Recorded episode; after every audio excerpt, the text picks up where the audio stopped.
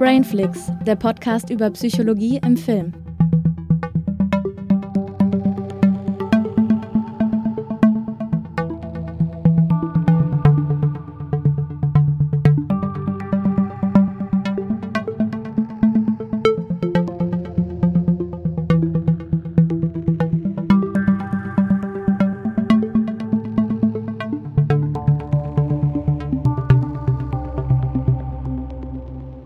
Hallo und herzlich willkommen zu Brainflix. Heute wieder mit einer Sonderfolge Herzensfilme. Natürlich wieder mit mir, der Christiane. Und auch mit mir, dem Julius.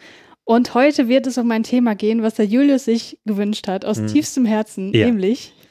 Ja, Kriegsdramen ähm, beziehungsweise Kriegsfilme.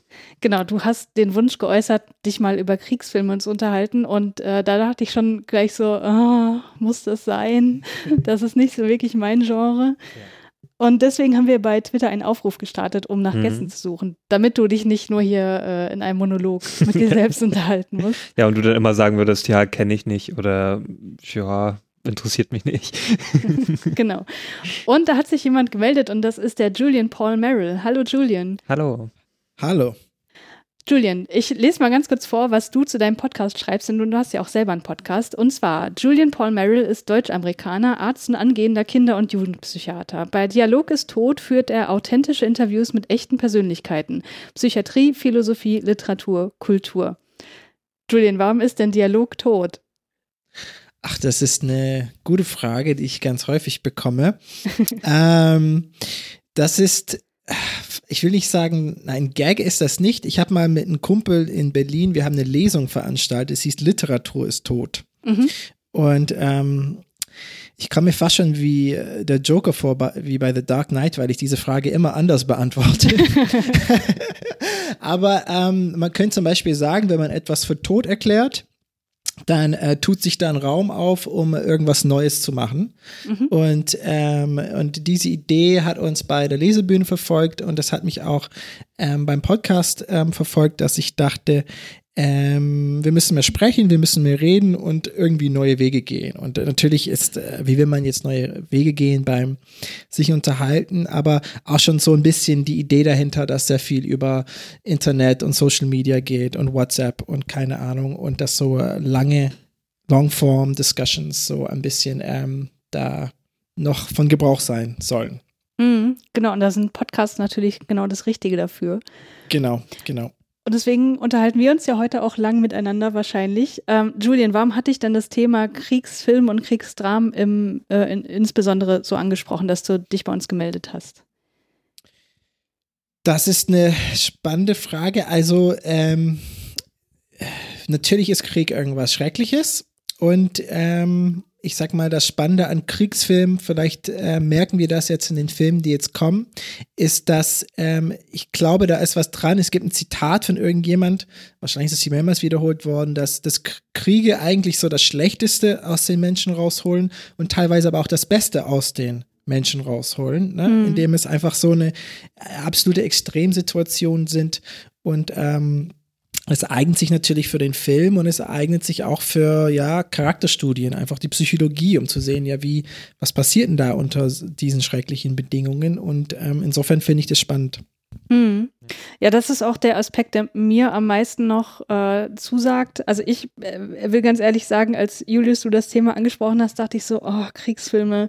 Also gerade so, so Kriegsfilme, die irgendwie so wirklich im, im Schützengraben spielen, also wirklich mhm. am Kriegsschauplatz. Ähm, ja. da, das ist einfach nicht mein Ding, so das gucke ich mir absolut nicht gerne an. Mhm. Aber so Kriegsdramen, wo es halt wirklich mehr so um zwischenmenschliche und menschliche ähm, Befindlichkeiten und, und äh, ja auch manchmal über sich hinauswachsen und äh, ja auch mhm. äh, ganz, ganz tragische Geschichten geht, das ist auch was, was mich dann wieder ein bisschen mehr kriegt. Ähm, ich will mal ganz kurz, bevor wir jetzt einsteigen in die Filme, noch eine Definition geben, was unter Kriegsdrama verstanden wird und warum, also was vielleicht auch einen Einblick gibt, warum wir uns jetzt diese zehn Filme rausgesucht haben. Und zwar ist es eine Definition vom Filmlexikon der Uni Kiel und da heißt es, Eine wichtige Spielart des Kriegsfilms ist das War Drama, das gegenüber dem schlachten- und actionorientierten Kriegsfilm in eher melodramatischen Handlungen und Konflikten die individuellen und sozialen Folgen des Krieges auszuloten versucht. Immer ist der Krieg eine Lebenskondition, die die Bedingungen des Lebens festlegt und dabei die Beteiligten in tiefe emotionale und moralische Konflikte stürzt, möglicherweise sogar nach den Konditionen der menschlichen Existenz selbst fragt. Und ich glaube, der erste Film, den wir da rausgesucht haben, der trifft da ziemlich genau mhm. zu. Und ja. äh, das, der trifft, glaube ich, auch genau den Punkt, den du, Julian, gerade angesprochen hast, nämlich, äh, dass solche Extremsituationen auch das Beste im Menschen hervorlocken können. Denn wir werden als erstes über Schindlers Liste sprechen. Genau. Das ist ein Film von Steven Spielberg aus dem Jahr 1993 und wie immer gebe ich eine kurze Inhaltsangabe. Der Film spielt in Polen im Jahr 1941. Während die jüdische Bevölkerung unter den Repressalien der deutschen Besatzer leidet, etabliert sich Oskar Schindler, ein Lebemann mit NSDAP-Parteibuch, in Krakau als Geschäftsmann. Mit Unterstützung lokaler NS-Größen erwirbt er eine Fabrik, in der er jüdische Arbeitskräfte für wenig Geld beschäftigt. Überhaupt arbeitet er gerne mit Juden zusammen, wenn es dem Geschäft dient. So vertraut er Itzhak Stern, einem Mitglied des Judenrats, heimlich die Leitung seiner Fabrik an. Stern nutzt dies, um Alte, Versehrte und Kinder aus dem Ghetto anzustellen und sie so vor der Deportation zu bewahren. Schindler lässt ihn gewähren, erst widerwillig, zunehmend aber aus Mitgefühl. Als er die Mordtaten der SS bei der Räumung des Ghettos beobachtet und seine Arbeiter ins KZ Plus, Pl oh Gott, heute kommen sehr ja, viele. Ja, das ist ja ein polnischer Name, ja, KZ Plaschow. Ich, ich Pla weiß ne, nicht, wenn jetzt mal Plaschow gebracht ja. werden, entschließt er sich zu handeln. Genau. Äh, Julian, hast du denn den Film schon mal angeschaut? Ich habe den gesehen. Ich, hab, ich bin den viele, viele Jahre aus dem Weg gegangen. Mhm. Ich finde es spannend, der ist 93 rausgekommen. Das passt, weil ich weiß noch, wie in der Schule in den USA, als ich da noch in den USA gelebt habe, ist ganz mhm. viel über das Film gesprochen worden. Ähm, da, ich war da waren auch ganz viele jüdische Kinder, weiß ich noch, auf der Schule. Und ich habe den erst vor zwei Jahren dann das erste Mal mhm. ähm, gesehen. Aber ich muss mich wirklich dazu entschließen, weil das war immer so eine so, ein, so ewig auf meiner Watchlist und hatte ich aber nie gesehen. Mhm. Ja. Ja, wie hast du den denn damals empfunden? Also vor zwei Jahren hast du gesagt, hast du den gesehen. Genau. Das ist ja noch recht frisch. Ist so relativ frisch. Ich fand ihn ähm, ich weiß, dass ich ihn spannender fand, als ich damit gerechnet habe. Also es mhm. war, hat das schon so ein, so ein äh, Spielberg-Element, mhm. sag ich, drin. Ähm, und also es hat mich mitgenommen insgesamt. Also ich kann nicht sagen, dass es ähm, also komm, wir kommen nochmal zu den anderen Filmen. Ähm, also ist jetzt nicht mein Lieblingsfilm auf der mhm. Liste, aber auch die Szene zum Schluss, ohne dass ich zu viel spoilen will, fand ich sehr spannend, sehr interessant ähm, dass man das noch so machen konnte. Und jetzt hat das Ganze nochmal so ins Real Life auch zurückgeholt. Mhm. Und die Figur des Oskar Schindler ist auch wirklich eine sehr spannende Figur. Ne? Mhm. Irgendwie auch ein Geschäftsmann. Er ist gar nicht so der, der ganz klassische Idealist, fand ich, ähm, wie man meinen könnte. Ist er in gewisser Weise, aber das fand ich auch so, dass er als Figur sehr spannend war. Mhm. Ja, also mich begleitet der Film ja schon recht lange. Ähm, also ich habe den immer so als Kind so mitbekommen, also durch, durch meine Mutter, weil, also ab und zu lief der auch mal im Fernsehen. Und dann habe ich den, wie man, wie das früher auch oft war, da hat man so Filme auszugweise gesehen. Mhm. Das war auch so ein Film, den habe ich öfter mal so aus, in Auszügen gesehen. Und ich wusste auf jeden Fall, dass er in Schwarz-Weiß ist und dass ab und zu so Farben vorkommen. Also zum Beispiel dieses eine Mädchen mit diesem ähm, roten Mantel, dass es öfter zu sehen war oder auch andere Farben. So. Und das hat mich, so als Kind fand ich das auch seltsam, weil entweder kann ich so Schwarz-Weiß-Filme oder Farbfilme, aber ich kannte das nicht, dass dann so eine Farbe dazwischen war. Ähm, und es war mir auch damals noch nicht klar, was das überhaupt ausdrücken sollte. Ähm, und worum es da überhaupt ging, das wusste ich auch nicht als Kind. Also ich wusste einfach nur, dass es da irgendwie um, um Krieg geht und so. Und äh, für mich war das ja auch damals noch gar nicht geeignet. Also hat mich meine Mutter auch den mhm. gar nicht vollständig gucken lassen, hat mir immer nur so davon so erzählt. Ähm, ja, und später habe ich den dann auch nachgeholt. Ich weiß gar nicht mehr, wann genau das war. Ich, äh, auf jeden Fall war ich da, glaube ich, schon erwachsen. Und ähm, das ist auch ein Film, ich habe den, glaube ich, insgesamt zweimal nur geschaut, also gar nicht so oft. Ähm, und äh, fand ihn dann auch sehr beeindruckend. Ja, also auch gar nicht, also ich fand den selber gar nicht so, so ty typisch äh, Spielberg-mäßig, weil ich den ja auch eher so aus, aus Film kannte, so ähm, von Film kannte, wie zum Beispiel äh, Hook oder, oder ähm, E.T. oder E.T. oder so, so solche Mhm, so typische 80er oder 90er Jahre äh, Kinderfilme oder so, so, so Jugendfilme, ne? Ähm, oder Jurassic Park oder so, ne? Und das war dann halt so, so ein Film, der hat eine sehr schwere Thematik gehabt und ähm, hat ja auch Szenen, die wirklich sehr, äh, ja, wirklich sehr schwer sind, also zu, überhaupt ähm, die zu ertragen. Ne? Also ich, ich erinnere mich da auch sehr gut an, an Amon Goeth, äh, die Figur, die auch hier Ralph Fiennes spielt, ne? dieser ähm, dieser NS, äh, äh, dieser äh, KZ-Aufseher, ne? oder Mhm. Mhm. ja, genau. Also, und ich, ich fand das so krass, dass, dass es den halt wirklich gab. Also, dass der auch wirklich so einfach, wenn er früh aufgestanden ist, so ein,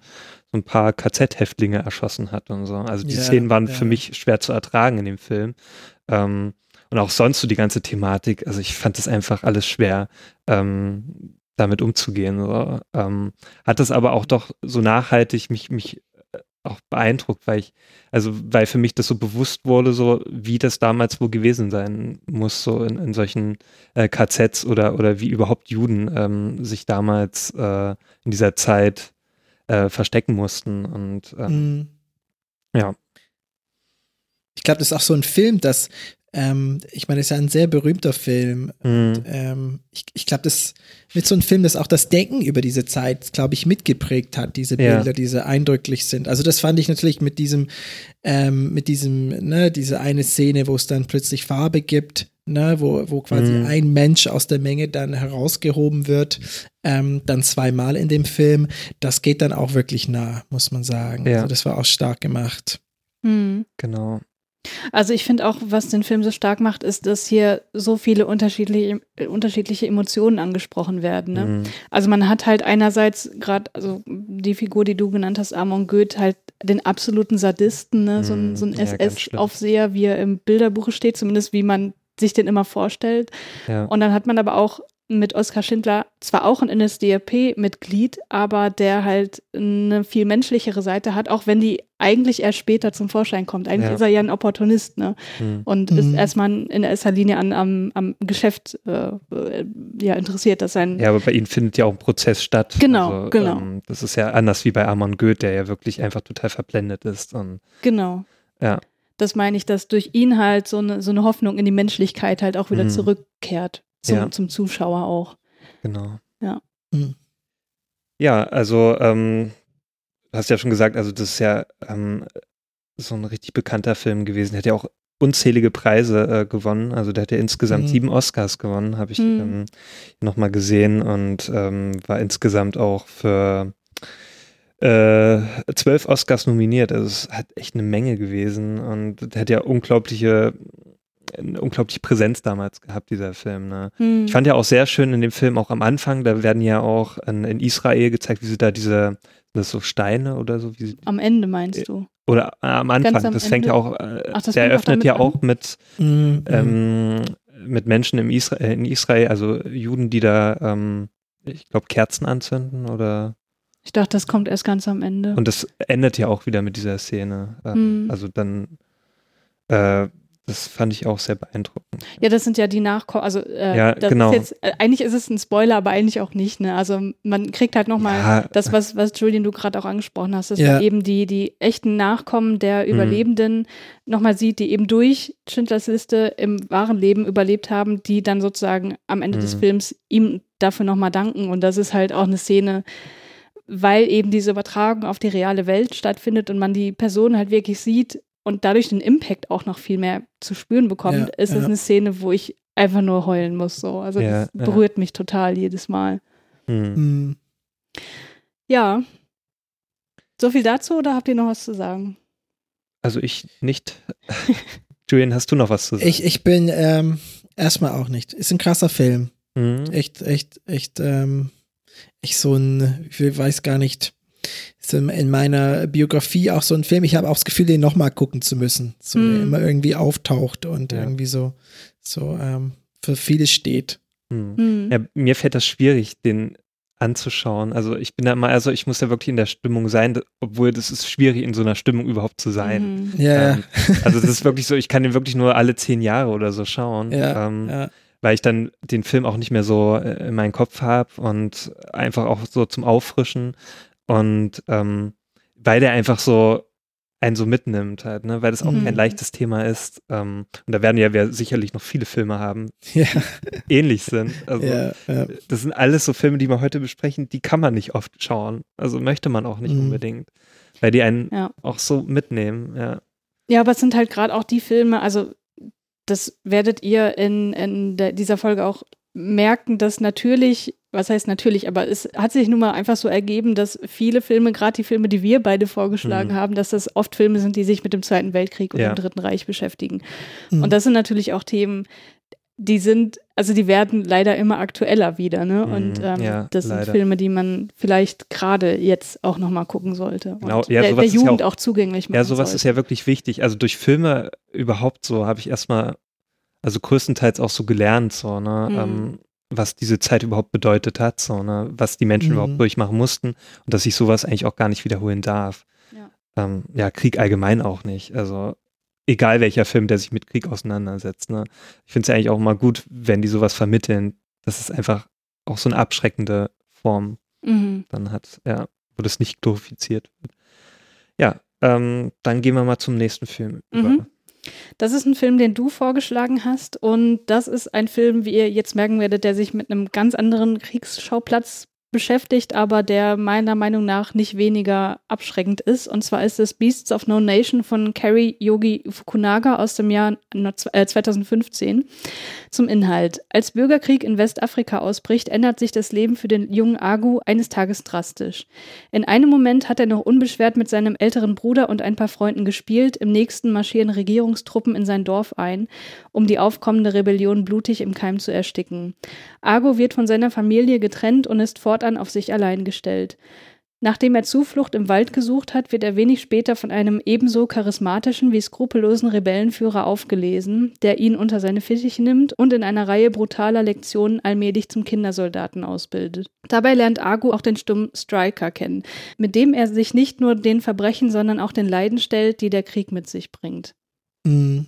Den haben wir auch gesehen. Ist Mhm, ein, genau. ein Netflix-Film. Ja. Das war mit so einer der ersten Mhm. Netflix-Filme, die hier, also die hier in Deutschland auch beworben wurden. Hab ich, war das war doch so? Ja, ja, also einer, Quatsch? der richtig, äh, also die den Netflix auch wirklich selbst produziert hat, ohne andere Produktionsfirma Mhm. und wurde auch groß beworben damals.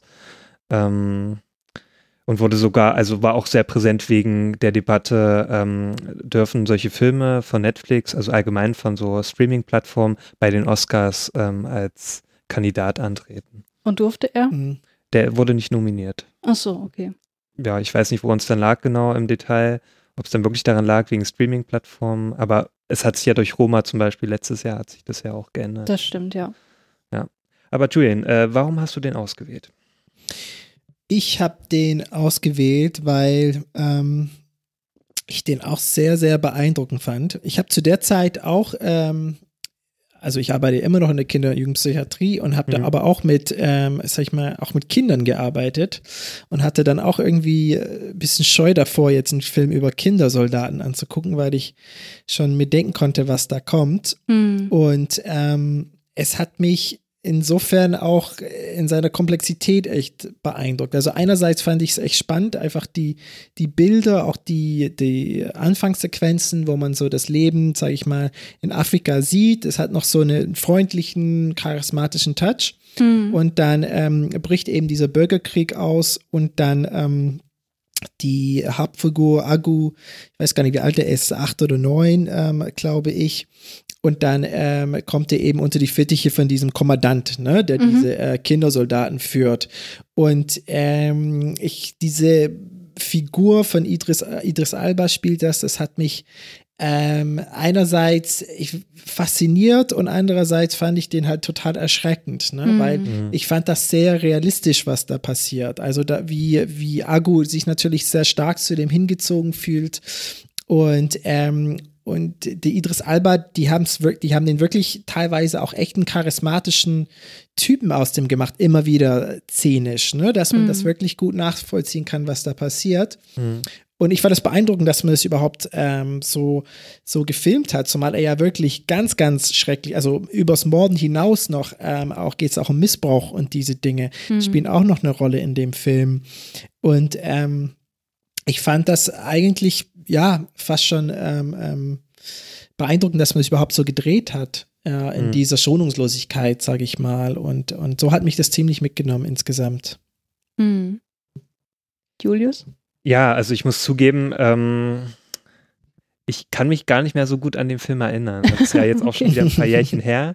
Aber ich fand ihn damals, also ich fand ihn jetzt nicht überragend gut, aber der hat mich schon sehr mitgenommen. Also allein schon das Thema, das ist ja kein leichtes Thema, ne? Also Kindersoldaten und so. Und das, das hat man ja bisher noch nicht oft gesehen. Also ich glaube, davor habe ich das noch nie in einem Film gesehen. Hm. Mhm. Ähm, wirklich so detailliert, auch diese Entwicklung ja. Also das, der Junge wächst ja ganz normal auf, so, ne, mit seiner Familie. Mhm. Ja. Ähm, die wird ihm ja entrissen und ähm, er wird ja dann, also er wird ja dann gezwungen, da ähm, so als Soldat äh, zu agieren. Und Mhm. das war schon wirklich schwer zu, zu verarbeiten. So, ähm, weil, also wir leben ja in einer, äh, in, voll, in, in einer total anderen äh, ähm, Gesellschaft. Also Hm. Ja. das ist ja, also ich glaube, so leicht wäre das bei uns hier nicht möglich. Ähm, und Also natürlich wäre das so leicht nicht möglich, dass wir hier irgendwelche Kindersoldaten ranziehen, aber, Würde. aber, aber was möglich ist, und ich glaube, das, das macht der Film auch klar, ist, dass äh, eben durch die charismatische Persönlichkeit und dadurch, dass er die Kinder ja auch in gewisser Weise erstmal bestärkt in dem, was sie tun,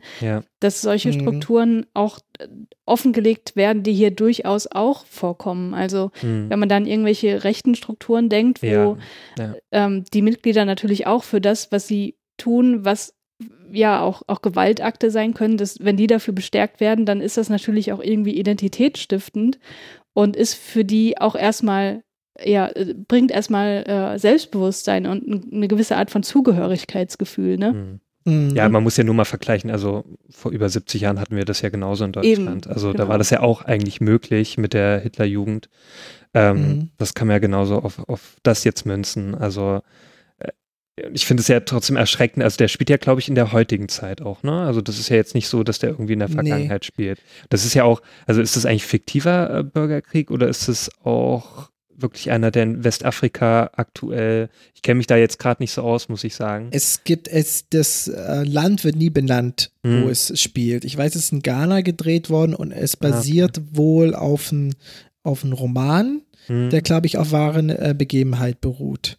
Ähm, und also es hat schon, ähm, also so ganz frisch jetzt von, von vor ein paar Jahren ist das nicht, aber ich glaube, da wird einer von diesen äh, Bürgerkriegen, ob es in Uganda war, äh, wie gesagt, das sagen sie nicht, aber Hm. ähm, oder im Kongo aus den 90ern ist, glaube ich, so die Inspiration ähm, Mhm. ein Stück weit daher geholt. Und ähm, ja, ich, ich ähm, sehr, auch sehr brutaler Film, ne? Mhm. Also auch wirklich Ja. mit sehr, sehr ganz, ganz ähm, brutalen Szenen, wo es dann darum ging, dass, dass der Agu dann zum ersten Mal da einen Menschen auch umbringen soll. Da wird er, das ist dann auch wie so, ich glaube, meine, diese Szene gibt es irgendwie auch in me mehreren Filmen. Da wird er ja eingeweiht, das ist so ein Initiationsritus sozusagen, ne? Jetzt ähm, bringst du den um, dann, dann ist es ja auch so, da kriegt er sofort danach, ähm, bis dahin hat er nur Sachen getragen und dann bringt er einen Menschen um, dann kriegt er auch eine Waffe, ne? Und dann Mhm.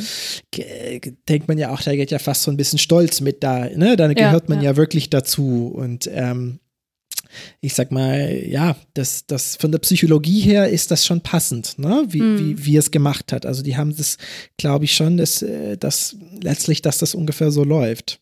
Hm.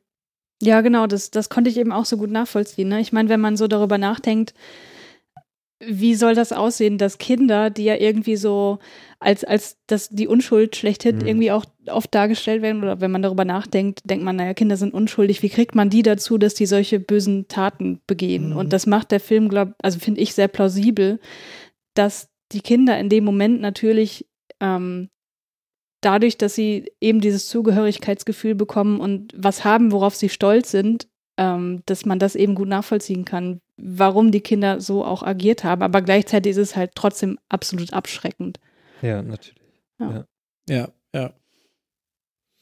Schwere Kost. Ja, Auf jeden auf Fall. jeden Fall. Auf jeden Fall. Der Regisseur ist das eigentlich der gleiche, der auch True Detective Ja, gemacht hat? die erste Staffel Ja, zumindest. Ja. Ähm, ja, ich weiß nicht, ob er die zweite oder dritte noch gemacht hat. Aber, ich meine nicht. Ich meine, ich meine, die erste Staffel hat er Hm, ja. gemacht. Aber das fand ich auch sehr gut eigentlich. Die Ja, erste Staffel. Ja. ja, darum war ich auch neugierig damals auf den Film, so, weil ich wusste, Mhm. okay, der Typ, der True Detective gemacht hat, macht jetzt einen Film, ne? Und dann auch über so ein Thema noch so. Ähm, und ich mag ja immer so Filme, wo es dann auch über ein ernstes Thema geht, ne? was dann auch so ein Thema ist, was man vielleicht noch nicht so oft gesehen hat. Und dann auch mit Idris Elba, ne? den ich ja selber auch sehr gut finde. Und, Ich habe den da zum ersten Mal wahrgenommen tatsächlich. Ich Okay. kannte den vorher gar nicht. ja, der ist ja Mhm. schon lange aktiv. Also der hat ja so, ich kenne den so von The Wire, ist der ja auch schon. Ja, das habe ich ja nie geguckt. Ja. Ja. Der soll ja immer irgendwann mal James Bond spielen, heißt Mhm. es, Ja, ne? ja. Da, da warten alle drauf. So. Wäre ich ja. sehr dafür. Also ich, Ich auch. Das mir fände ich super. vorstellen. Ja. Hm. Ja. Ja, aber da hat er eine komplett andere Rolle gespielt. So. ja, der war wirklich. auf jeden Aber es ist ja trotzdem, ja. trotzdem, also zum Beispiel in The Wire hat er ja so eine ähnliche, also da ist er auch ein ziemlich harter Typ so, Mhm. der auch so eine gewisse, ähm, ein gewisses Charisma, äh, Charisma aus, ausdrückt so Hm. ähm, und auch so eigentlich Leute beeinflusst für seine Machenschaften. Hm, okay. Ja, okay, nächster Film. nächster Film, genau. Gut, der nächste Film ist von Roman Polanski, ein nicht, äh, ja, wie sagt man, Unumstrittener. unumstrittener Regisseur. Danke, Ja. das Wort habe ich gesucht. Und zwar geht es um Der Pianist aus dem Jahr 2002. Und das ist ein Film, der in Warschau im Jahr 1939 spielt. Und es geht um den angesehenen polnisch-jüdischen Pianisten Władysław Spielmann. Der wird nach dem Einmarsch der Deutschen mit seiner Familie zwangsweise in das Warschauer Ghetto umgesiedelt. Mit der Hilfe einiger Freunde kann er den Deportationen in die Konzentrationslager entkommen und überlebt später sogar den von den Deutschen blutig niedergeschlagenen Aufstand im Ghetto. In der inzwischen vollkommen zerstörten Stadt begegnet er auf der Suche nach etwas Essbarem einem Offizier der deutschen Wehrmacht, der ihn nicht erschießt, sondern ihm das Leben rettet. Julian, hast du den gesehen? Ich habe den, glaube ich, letzte Woche zum ersten Mal gesehen. Ah, Und okay. die letzte Woche, ja, wirklich, ja. Zur Vorbereitung oder? Auch im Prinzip zur Vorbereitung, Mhm. auch ein Film, der schon ewig ähm, auf meiner Watchliste ist und ich Mhm. ähnlich wie, ähm, wie Schindlers Liste immer aus dem Weg gegangen bin, Mhm. weil Ja. ich nie einfach dafür in der Stimmung war. Hm. Und jetzt äh, zur Vorbereitung dachte ich so, okay, ich, ich gebe mir das jetzt. Das mache ich jetzt mal. Und wie ist dein Eindruck? Ich war am Anfang, ähm, es hat eine Weile gedauert, bis ich wirklich reingekommen bin. Ich dachte, okay, das ist gut. Es gab dann auch wieder Szenen, die mir echt zu viel waren. Hm. Und ich habe ich hab so wirklich mit so einem leichten Widerwillen ähm, diesen Film angefangen. Und es hat mich dann aber immer mehr in, in den Bann gezogen und zum Ende hin war ich wirklich fasziniert. Also da war ich wirklich total dabei. Ähm, Hm. zur, äh, zur, also es hat, es hat mich immer mehr reingezogen, so würde ich sagen. Hm. Ja, also ich, ich glaube, ich habe den ja auch ausgewählt. Ne? Ja. Und ähm, ja, also ich, also mich verbindet schon eine sehr lange Zeit mit diesem Film. Also ich habe den damals, als ich ähm, kurz in der Stadtverwaltung gearbeitet habe, ähm, da hatten wir öfter so, so Themenabende gehabt und ähm, da war mal sowas ähm, dann über, ich glaube, über Antisemitismus oder so oder allgemein so über ähm, Zweiten Weltkrieg und so. Und da wurde dieser Film auch gezeigt und ähm, den habe ich mir dann mal ausgeliehen für zu Hause. Also wir hatten da die DVD gehabt und dann wollte ich mir den mal anschauen und äh, war dann wirklich hin und weg von dem Film so, weil der mir sehr gut halt dargestellt hat, wie das wohl damals gewesen sein muss. Also auch besonders mit diesem Warschauer Ghetto. Also es Mhm. wird ja wirklich sehr äh, detailliert dargestellt. Also auch so diese Entwicklung, wie auch erstmal am Anfang die Juden dachten, ja, okay, uns wird schon nichts Schlimmes passieren, so, ne? Die, die stecken uns erstmal da rein, ne? Das wird alles gut und wie auch die Familie von dem ähm, äh, Wladislav Spielmann, ne? Auch, auch so immer sich einredet, naja, das wird schon alles wieder so, ne? Und es wird ja einfach nur noch schlimmer. Ne? Das ist ja, Mhm. dem wird ja wirklich alles genommen, so und jegliche äh, Würde und so. Und das wird wirklich ja ähm, sehr, ähm, wie soll ich sagen, durchexerziert, so, Hm. so, ne? Hm. Und äh, das kannte ich halt vorher noch gar nicht so in, in dieser Form, so, ne? Das war mir gar nicht bewusst. Und ich finde ja sowas immer viel besser, als dann, klar, also ins Museum zu gehen, so, oder, ne, oder sich Dokus anzuschauen. Das ist ja auch äh, was, was Gutes, so, ne? Da lernt man ja auch vieles, aber so ein Film zeigt mir das nochmal so auf einer ganz anderen emotionalen Ebene, so, weil ich mich auch in die Mhm. Figur einfach viel besser hineinfühlen kann. Und dieser Film hat mir das halt wirklich sehr gut ähm, näher gebracht, so. Also auch, dass er dann seine Familie, also er wird ja dann zwangsweise von, von der getrennt und so, und muss ja dann alleine ums Überleben kämpfen und wie er dann halt auch ums Überleben kämpft. Also der macht ja wirklich alles durch, was nur geht. Hm. Ähm, man, man glaubt es eigentlich gar, äh, gar nicht so, ähm, was er alles äh, durchleben muss, ähm, um, um dann durch den Zweiten Weltkrieg zu kommen. So. Ich dachte auch jedes Mal, der schafft es doch nicht, das, das geht doch gar nicht. Ne? Und dann auch noch, als er noch auf den Deutschen trifft, so dachte ich mir auch so, nee, ja, jetzt, jetzt ist es bestimmt soweit oder Mhm. so, aber dann schafft das ja doch noch. Ähm, ich konnte erstmal gar nicht glauben zum Schluss, dass es auf einer wahren Begebenheit basiert. Ne? Also den Wladislav Spielmann-Ding gab es ja wirklich. Und auch den, den deutschen Soldaten gespielt von Thomas Kretschmann. Ähm, und da war ich erstmal ganz schön baff so danach. Also da dachte ich mir, das ist schon immer krass, was halt wirklich so passiert ist. Klar, so ein Film bereitet das äh, dramaturgisch ganz anders auf. Und, äh, ne? Mhm. Da wird ja schon einiges der Dramaturgie wegen auch ähm, aufgebauscht oder je nachdem etwas verändert. Ähm, aber das fand ich schon ziemlich beeindruckend damals. Auch wie er gefilmt ist und so. Also ist ja alles sehr hochwertig. Und auch wenn man sagen muss, ja, Roman Polanski sehr kritisch zu betrachtende Person, aber ich muss halt zugeben, also ich mag sehr viele Filme von ihm. Also als Filmemacher hat er halt einiges drauf und das hat er halt auch mit Der Pianist gezeigt. Ja, auf jeden Fall. Also ich fand den Film auch extrem niederschmetternd, also mit einer der am niederschmetterndsten, Mhm. die wir hier heute nennen. Ja. Und ein Aspekt, den du gerade genannt hast, der hat sich bei mir auch total im Hirn eingebrannt, nämlich ähm, wie der Krieg dazu führt, dass die Leute ihre Würde verlieren. Hm. Weil du lernst ihn halt kennen so als ne, Pianisten, Ja. so wie der Film halt heißt und der auch einen gewissen Ruf hat und der halt Mhm. in seinem Fach halt auch super gut ist und so weiter. Und dann siehst du halt den Kontrast, wie er nachher durch die äh, Ruinen des Ghettos Mhm. äh, läuft und auf der Suche nach irgendwas Essbarem ist und im Grunde seine komplette Würde Ja, ihm wurde wirklich alles genommen genommen, was wurde. nur ging, ja. und das ist ein Mhm. Aspekt, der hat mich extrem berührt. Das hat mich auch, ähm, also ein anderer Film, der das auch extrem gut darstellt, ist ähm, 12 Years a Slave, Hm, ja. ähm, wo der gleiche Aspekt ähm, auch, ja im Musiker, Vordergrund steht, ja. der eben auch Musiker Mhm. ist und dem auch alles Mhm. genommen wird äh, bis zur menschlichen Würde und das fand ich hier auch extrem berührend, ja.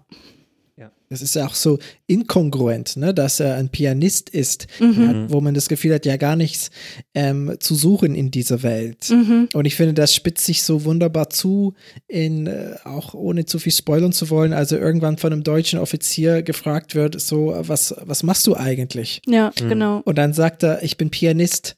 Und das, also mir kam das so absurd vor in diesem Moment, wenn man, ne, nach allem, was er durchgemacht hat, dass man gefragt, ist er eigentlich noch Pianist? Ist er eigentlich Mhm. noch Mensch? Oder Mhm. ist er wirklich nur so ein, so ein hungerndes Etwas, was hier quasi, ähm, äh, ja, also äh, aus den Mülltonnen letztlich, äh, Mhm. es Genau, gab nicht mal ja. Mülltonnen mehr, Ja. äh, er gegessen hat. Und das hat, dann spielt er dieses Stück, also das war schon, also das fand ich schon sehr stark. Mhm. Also, Ich weiß, ich weiß auch, das Stück, das hat mich extrem bewegt. Also da standen mir auch wirklich die Tränen in den Augen. Mhm. So, auch wenn ich dran denke, da kommen ja schon fast wieder die Tränen. So, Ja, ja, mir Weil auch. es einfach so bewegend war und weil du dann auch das, okay, also dadurch hat er eigentlich das geschafft, irgendwie noch zu überleben, so, ne, dass er Mhm. das noch bewahrt hat. Und auch, der Ja. Kommt ja so mit richtig zitternden Händen und du hast, du zweifelst daran, ob er das überhaupt noch kann. Ja. Und dann spielt er da ein Stück und du bist total überwältigt, wie er spielt, so, ne. Also er spielt sich wirklich die Seele aus dem Leib, so.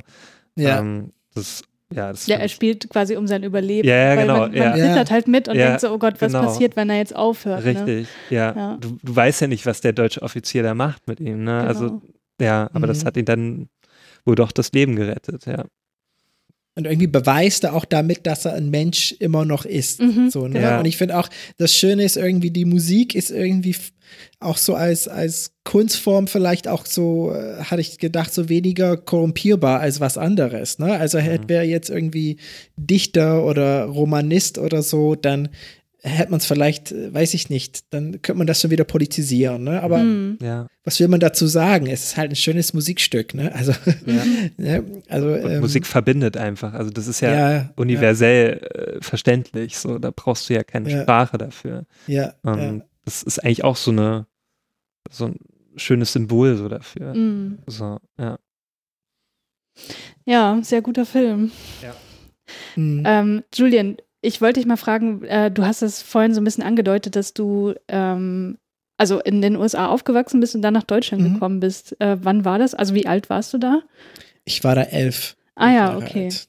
Ja. Okay, das heißt, du bist schon größtenteils mit, mit dem deutschen Schulsystem sozusagen aufgewachsen, weil ähm, ich habe mich halt gefragt, naja, so Drittes Reich und Zweiter Weltkrieg, Mhm. das ist halt was, was hier in den deutschen Schulen, zumindest so aus meiner Perspektive, also sehr, sehr Mhm. intensiv durchgekaut wird. Und ähm, da habe ich mich jetzt gefragt, ob das in den USA im Grunde auch so ist. Wahrscheinlich nicht ganz so intensiv, aber äh, hast du da irgendwelche Einblicke? Mm, Ich glaube nicht ganz so intensiv, nein. Also meine Mutter ist Deutsche, Mhm. aber ich bin, ähm, habe auch erst angefangen, Deutsch zu lernen, als ich nach Deutschland gekommen bin. Und ich habe das, wie gesagt, ähm, eher, weil, weil ich es doch sehr viele jüdische Kinder auf meiner Schule gab. Hm. Ähm, eher äh, quasi dadurch nochmal, ähm, sag mal, weiß ich noch, dass das Thema war. Mhm. Ne? Auch gerade jetzt nochmal beim, beim ähm, ähm, Schindlers Liste. Ja. Das kam ja 93 raus, da war ich ja noch auf der Schule in den USA, dass, dass da viel drüber gesprochen wurde, so unter Kindern auch in gewisser Weise. Aber dass das jetzt, sag mal, wirklich in der Schule von den, von den Lehrern Thema war, eigentlich nicht. Also Mhm. nicht in den USA. Hm. Dann in Deutschland dann schon, das weiß ich dann auch noch, dass wir ähm, auch mal in Konzentrations-, in Dachau waren, besucht Mhm. haben und Mhm. diese Sachen gemacht haben. Aber vielleicht schon etwas anders, ich weiß es nicht. Ich glaube, das sind manchmal Sachen, also ich bin schon deutsch und so weiter, aber so an manchen Stellen merke ich schon, dass, also wie du vorhin gesagt hast, Julius, dass du das immer im Fernsehen gesehen hast. Hm, Ne? ja. Und du hast wahrscheinlich auch gemerkt, dass das irgendwie auch bei deinen Eltern oder wem auch immer ein wichtiges Thema offenbar war, ne? Mhm, dass dem was ja. angehaftet hat. Und, und ich glaube, das sind so Sachen, die schnappt man als Kind so auf. Und an manchen Stellen habe ich das Gefühl, das, das ähm, habe ich nicht ganz so erlebt. Das Mhm. ist schon so. Hm. Also ich habe gerade überlegt, wie das bei mir in meiner Familie war und ich, also ich bin an das ganze Thema tatsächlich erst durch die Schule rangeführt worden. Also in meiner Familie wurde da im Grunde überhaupt nicht drüber gesprochen. Mhm. Ähm, ich bin aufgewachsen, also in meinem Elternhaus wohnte auch meine Uroma mit und äh, deren Ehemann ist halt im Krieg gefallen und also im Zweiten Weltkrieg. Und bei uns im, im, also in ihrem Zimmer hingen halt auch immer noch ganz viele Fotos von ihm, halt auch in, in seiner Uniform. Der war natürlich auch in der Wehrmacht, hieß es so. Ich Ja. bin wirklich geschichtlich nicht Ja, so ja. bewandert, Julius, es tut mir leid. Ähm, aber äh, dadurch hatte das tatsächlich lange Zeit für mich, als ich da noch nicht so drüber Bescheid wusste, halt so was Heldenhaftes. Ne? Hm. Also ich bin eher mit dieser Art von Geschichte aufgewachsen, wenn das Mhm. überhaupt mal thematisiert wurde. Und ähm, meine Tante, also meine Urgroßtante, die lebt auch noch, ähm, die hat dann eher, wenn sie mal darüber erzählt hat, ähm, erzählt, wie das war, als äh, bei uns am Niederrhein halt Bomben abgeworfen wurden und wo sie dann ähm, ja sozusagen umgesiedelt wurden und wie schlimm das damals war und dass keiner mehr was zu essen hatte und so weiter. Also das war so, das so mein, meine erste Berührung wirklich damit. Aber dass ich das quasi zusammengebracht habe und wusste, ach, das meinen die, diesen Krieg meinen die und so weiter, das kam erst in der weiterführenden Schule, also so Mhm. mit 12, 13 oder so bei mir tatsächlich erst. Und die Mhm. ganzen Filme, die wir hier besprechen, die habe ich mir auch, also die, die ich gesehen habe, die habe ich mir auch alle irgendwann selber für mich angeguckt. Also bei uns in der Schule wurde das, wenn, also wurde es im Geschichtsunterricht sehr intensiv besprochen. Und auch im Deutschunterricht hatte man natürlich immer wieder solche Romane, die damit auch irgendwie zusammenhängen. Aber also Filme haben wir zum Beispiel gar nicht geguckt darüber in der Schule. Echt nicht? Ne. Krass. Deswegen habe ich auch Schindlers Liste auch sehr spät erst gesehen, Mhm. mit 20 oder so. Ja. Hm. Ich weiß gar nicht, ob wir jemals Schindlers Liste, also ich glaube, den habe ich dann wirklich erst selber ganz geschaut, ja. Hm. Und der Pianist, der kam ja eh dann etwas später, der kam ja Genau. 2003, ne? Da war das 2002, ja. zwei sogar. Hm, Mhm. Ja. Okay, wollen wir zum nächsten Film Genau. übergehen? Ja. Hm. Das ist ein Film, den du wieder vorgestellt hast. Äh, und das ist Hurt Locker von Catherine Bigelow aus dem Jahr 2009. Zum Inhalt. Es scheint, als sei der Krieg im Irak endlos. Jeder Soldat schwebt permanent in Lebensgefahr. Ein besonderes Risiko gehen die Elite-Spezialisten eines US-amerikanischen Bombenräumkommandos ein. Sergeant J.T. Sanborn und Specialist Owen Eldridge versuchen das Beste aus ihrem Job zu machen und so vorsichtig wie möglich zu agieren, soweit dies überhaupt möglich ist. Als ihr Vorgesetzter Matt Thompson bei einem Entschärfungseinsatz in die Luft gesprengt wird, steht mit Staff Sergeant William James schnell ein Nachfolger bereit. Genauso schnell kommen aber die ersten Probleme auf, denn der Adrenalin-Junkie ist zwar ein absolutes Ass in seinem Beruf, aber kein Teamplayer. James gefährdet nicht nur sich selbst, sondern auch seine Einheit. Ernsthafte Spannungen brechen innerhalb der Gruppe aus, die den Kriegsalltag nicht leichter machen. Das ist ein Film, den habe ich tatsächlich noch nicht gesehen. Mhm. Ich habe den Mhm. schon gesehen, aber nur einmal bisher. Julian, ähm, ja, weswegen hast du den mit reingenommen? Ich habe den zweimal gesehen. Mhm. Also, ähm, erstens mal, sag mal, auf einer Ebene finde ich den einfach sehr spannend zum Mhm. Gucken. So, ne, da kann man sich, finde ich, gut, äh, gut einfach reinziehen. Ja. Und ähm, auf einer anderen Ebene fand ich auch, dass der ja sehr gut gemacht ist. Also ich mochte an dem Film auch, dass es zwar im Irak spielt, Mhm. dass er aber auch letztlich ähm, nicht so wirklich politisch ist. Es gibt da keine kein Bösewicht, sage ich mal in dem Sinne. Mhm. Ähm, diese Aspekte werden außen vor gelassen und es ist aber schon sehr, finde ich schon ein sehr psychologischer Film. Und Mhm. gerade dieser Adrenalin-Junkie, der da im Vordergrund steht, ist auch so ein, äh, so eine widersprüchliche Figur, finde ich die ich zwar einerseits ähm, sympathisch finde und auf einer anderen Ebene irgendwie völlig ablehne in dem, was er macht. Ne? Also ähm, die, ich glaube, es gibt sogar Szenen, wo seine ähm, Kollegen sich überlegen, den also aus Versehen umzubringen, ne? Mhm. weil er ja auch ihr Leben gefährdet und wo ich auch das total nachvollziehen kann. Und ich will nicht spoilern, aber es ist auch so ein Film, wo ich dachte, das Ende passt ähm, für mich wunderbar.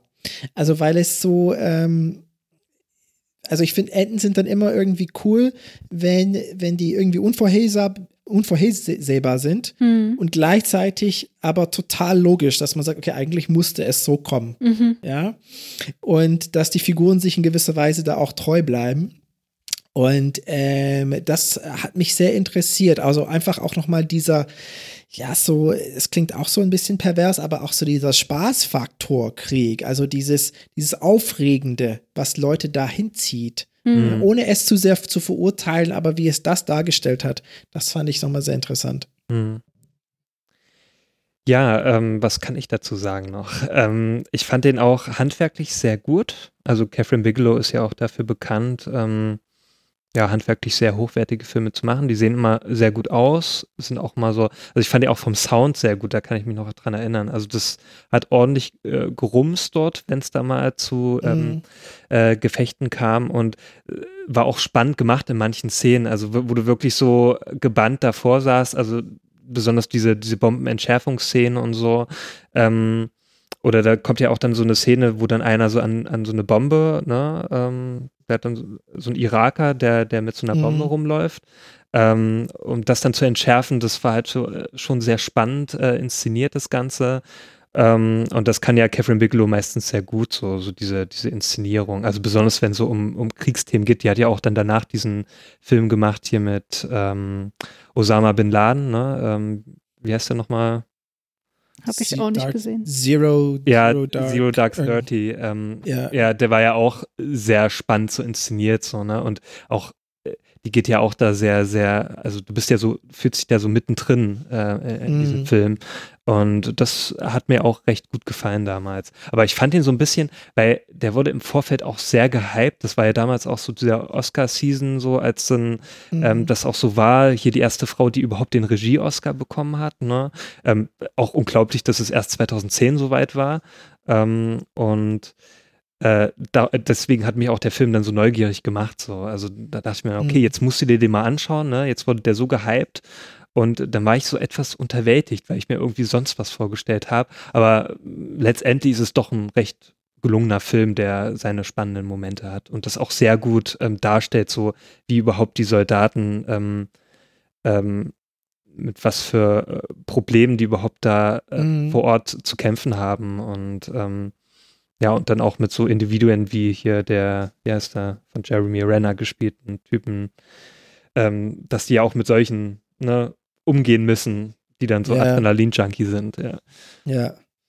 Also es hat auch, es ist schon eine ziemliche, so ein bisschen, fand ich auch interessant eigentlich, dass es von einer Frau äh, äh, Mhm. als Regisseurin war, weil, also es kommt, also schon eine ziemliche männliche Macho-Kultur, die auch da dargestellt wird, aber auch sehr Ja. ziemlich ähm, lebensnah fand ich. Ich weiß gar nicht, ich glaube, vielleicht hat- doch zum Schluss kommt eine Frau vor in dem Film Mhm. oder vielleicht zwischendurch, aber ähm, ansonsten ist das alles Männer in dem Film. Ja, Und das weiß ich auch noch. Ich glaube, es hat einige Oscars gewonnen. Ich glaube, ähm, noch für bestes Drehbuch und bestes Picture und so.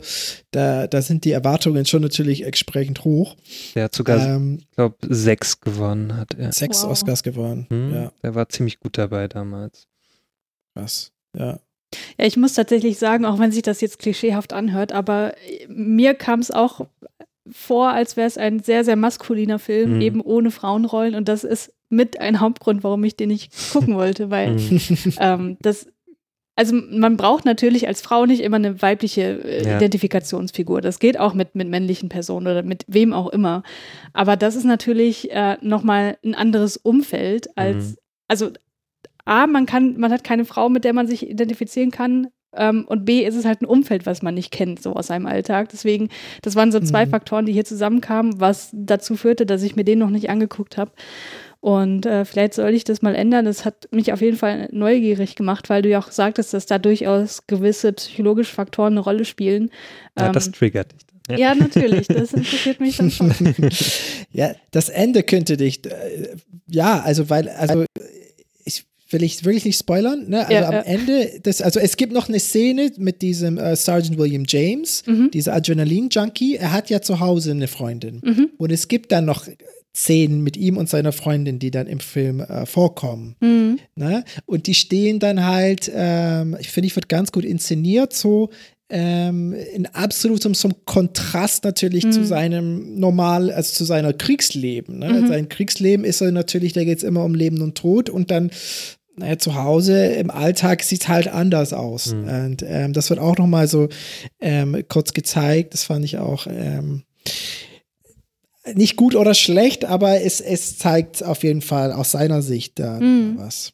Ja, der war ja auch öfter zu Hause. Ich dachte mir dann immer, als er zu Hause war, ach komm, jetzt bleib doch einfach da. Ja. So, jetzt geh doch da nicht wieder hin. Also da habe ich mir so gedacht, Ja. so, Mann, ich selbst, ich würde einfach zu Hause bleiben. Ich hätte überhaupt keine Lust. Das wäre für Ja. mich so der letzte Ort, wo ich hin wollen würde. Aber ich, Ja, ich bin ja. da auch eine ganz andere Persönlichkeit. Also klar, da wird ja Mhm. einer gezeigt, der braucht das einfach. Der kann Mhm. irgendwie nicht ohne äh, dem Ganzen.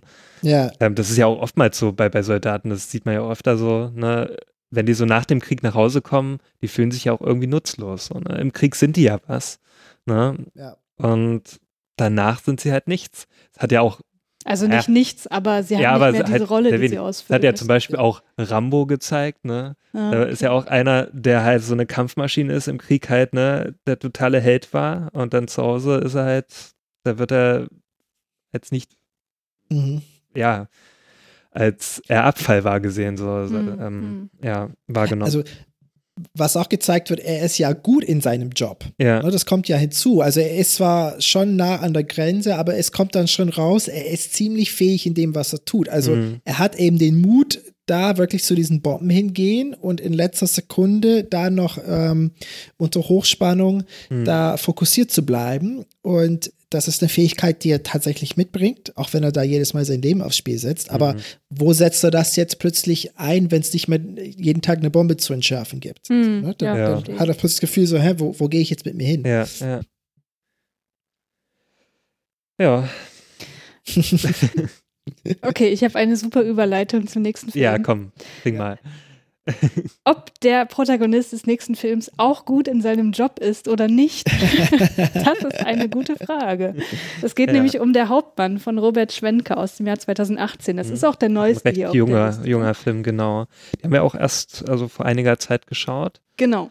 Ähm, ja, erzähl mal.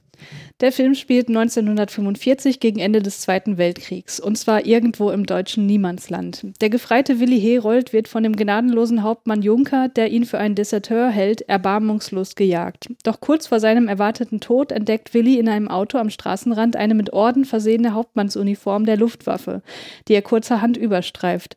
Mit der Uniform schlüpft er schnell auch in die dazugehörige Rolle und beginnt, verstreute Soldaten um sich zu scharen, darunter Freitag und Kipinski. Willi testet seine neu gewonnene Verfügungsgewalt aus. Seine ehemaligen Kameraden sind froh, einen vermeintlichen Befehlshaber gefunden zu haben, der ihnen sagt, was sie tun sollen. Doch Herold verfällt schon bald der Versuchung der Macht. Ähm, vorab gesagt, also dieser Willi Herold, ne, das basiert ja auf einer wahren Geschichte. Mhm. Der ist übrigens nicht mit mir verwandt. Okay. das mal klarzustellen.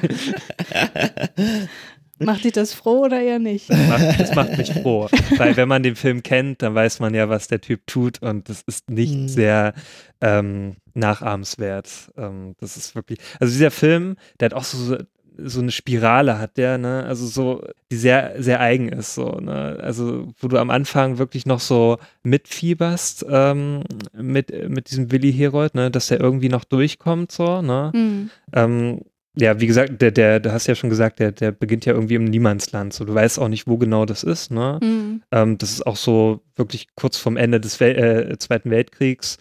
Und ähm, eigentlich müsste er nur noch so ein paar Wochen ausharren und dann wäre das alles vorbei.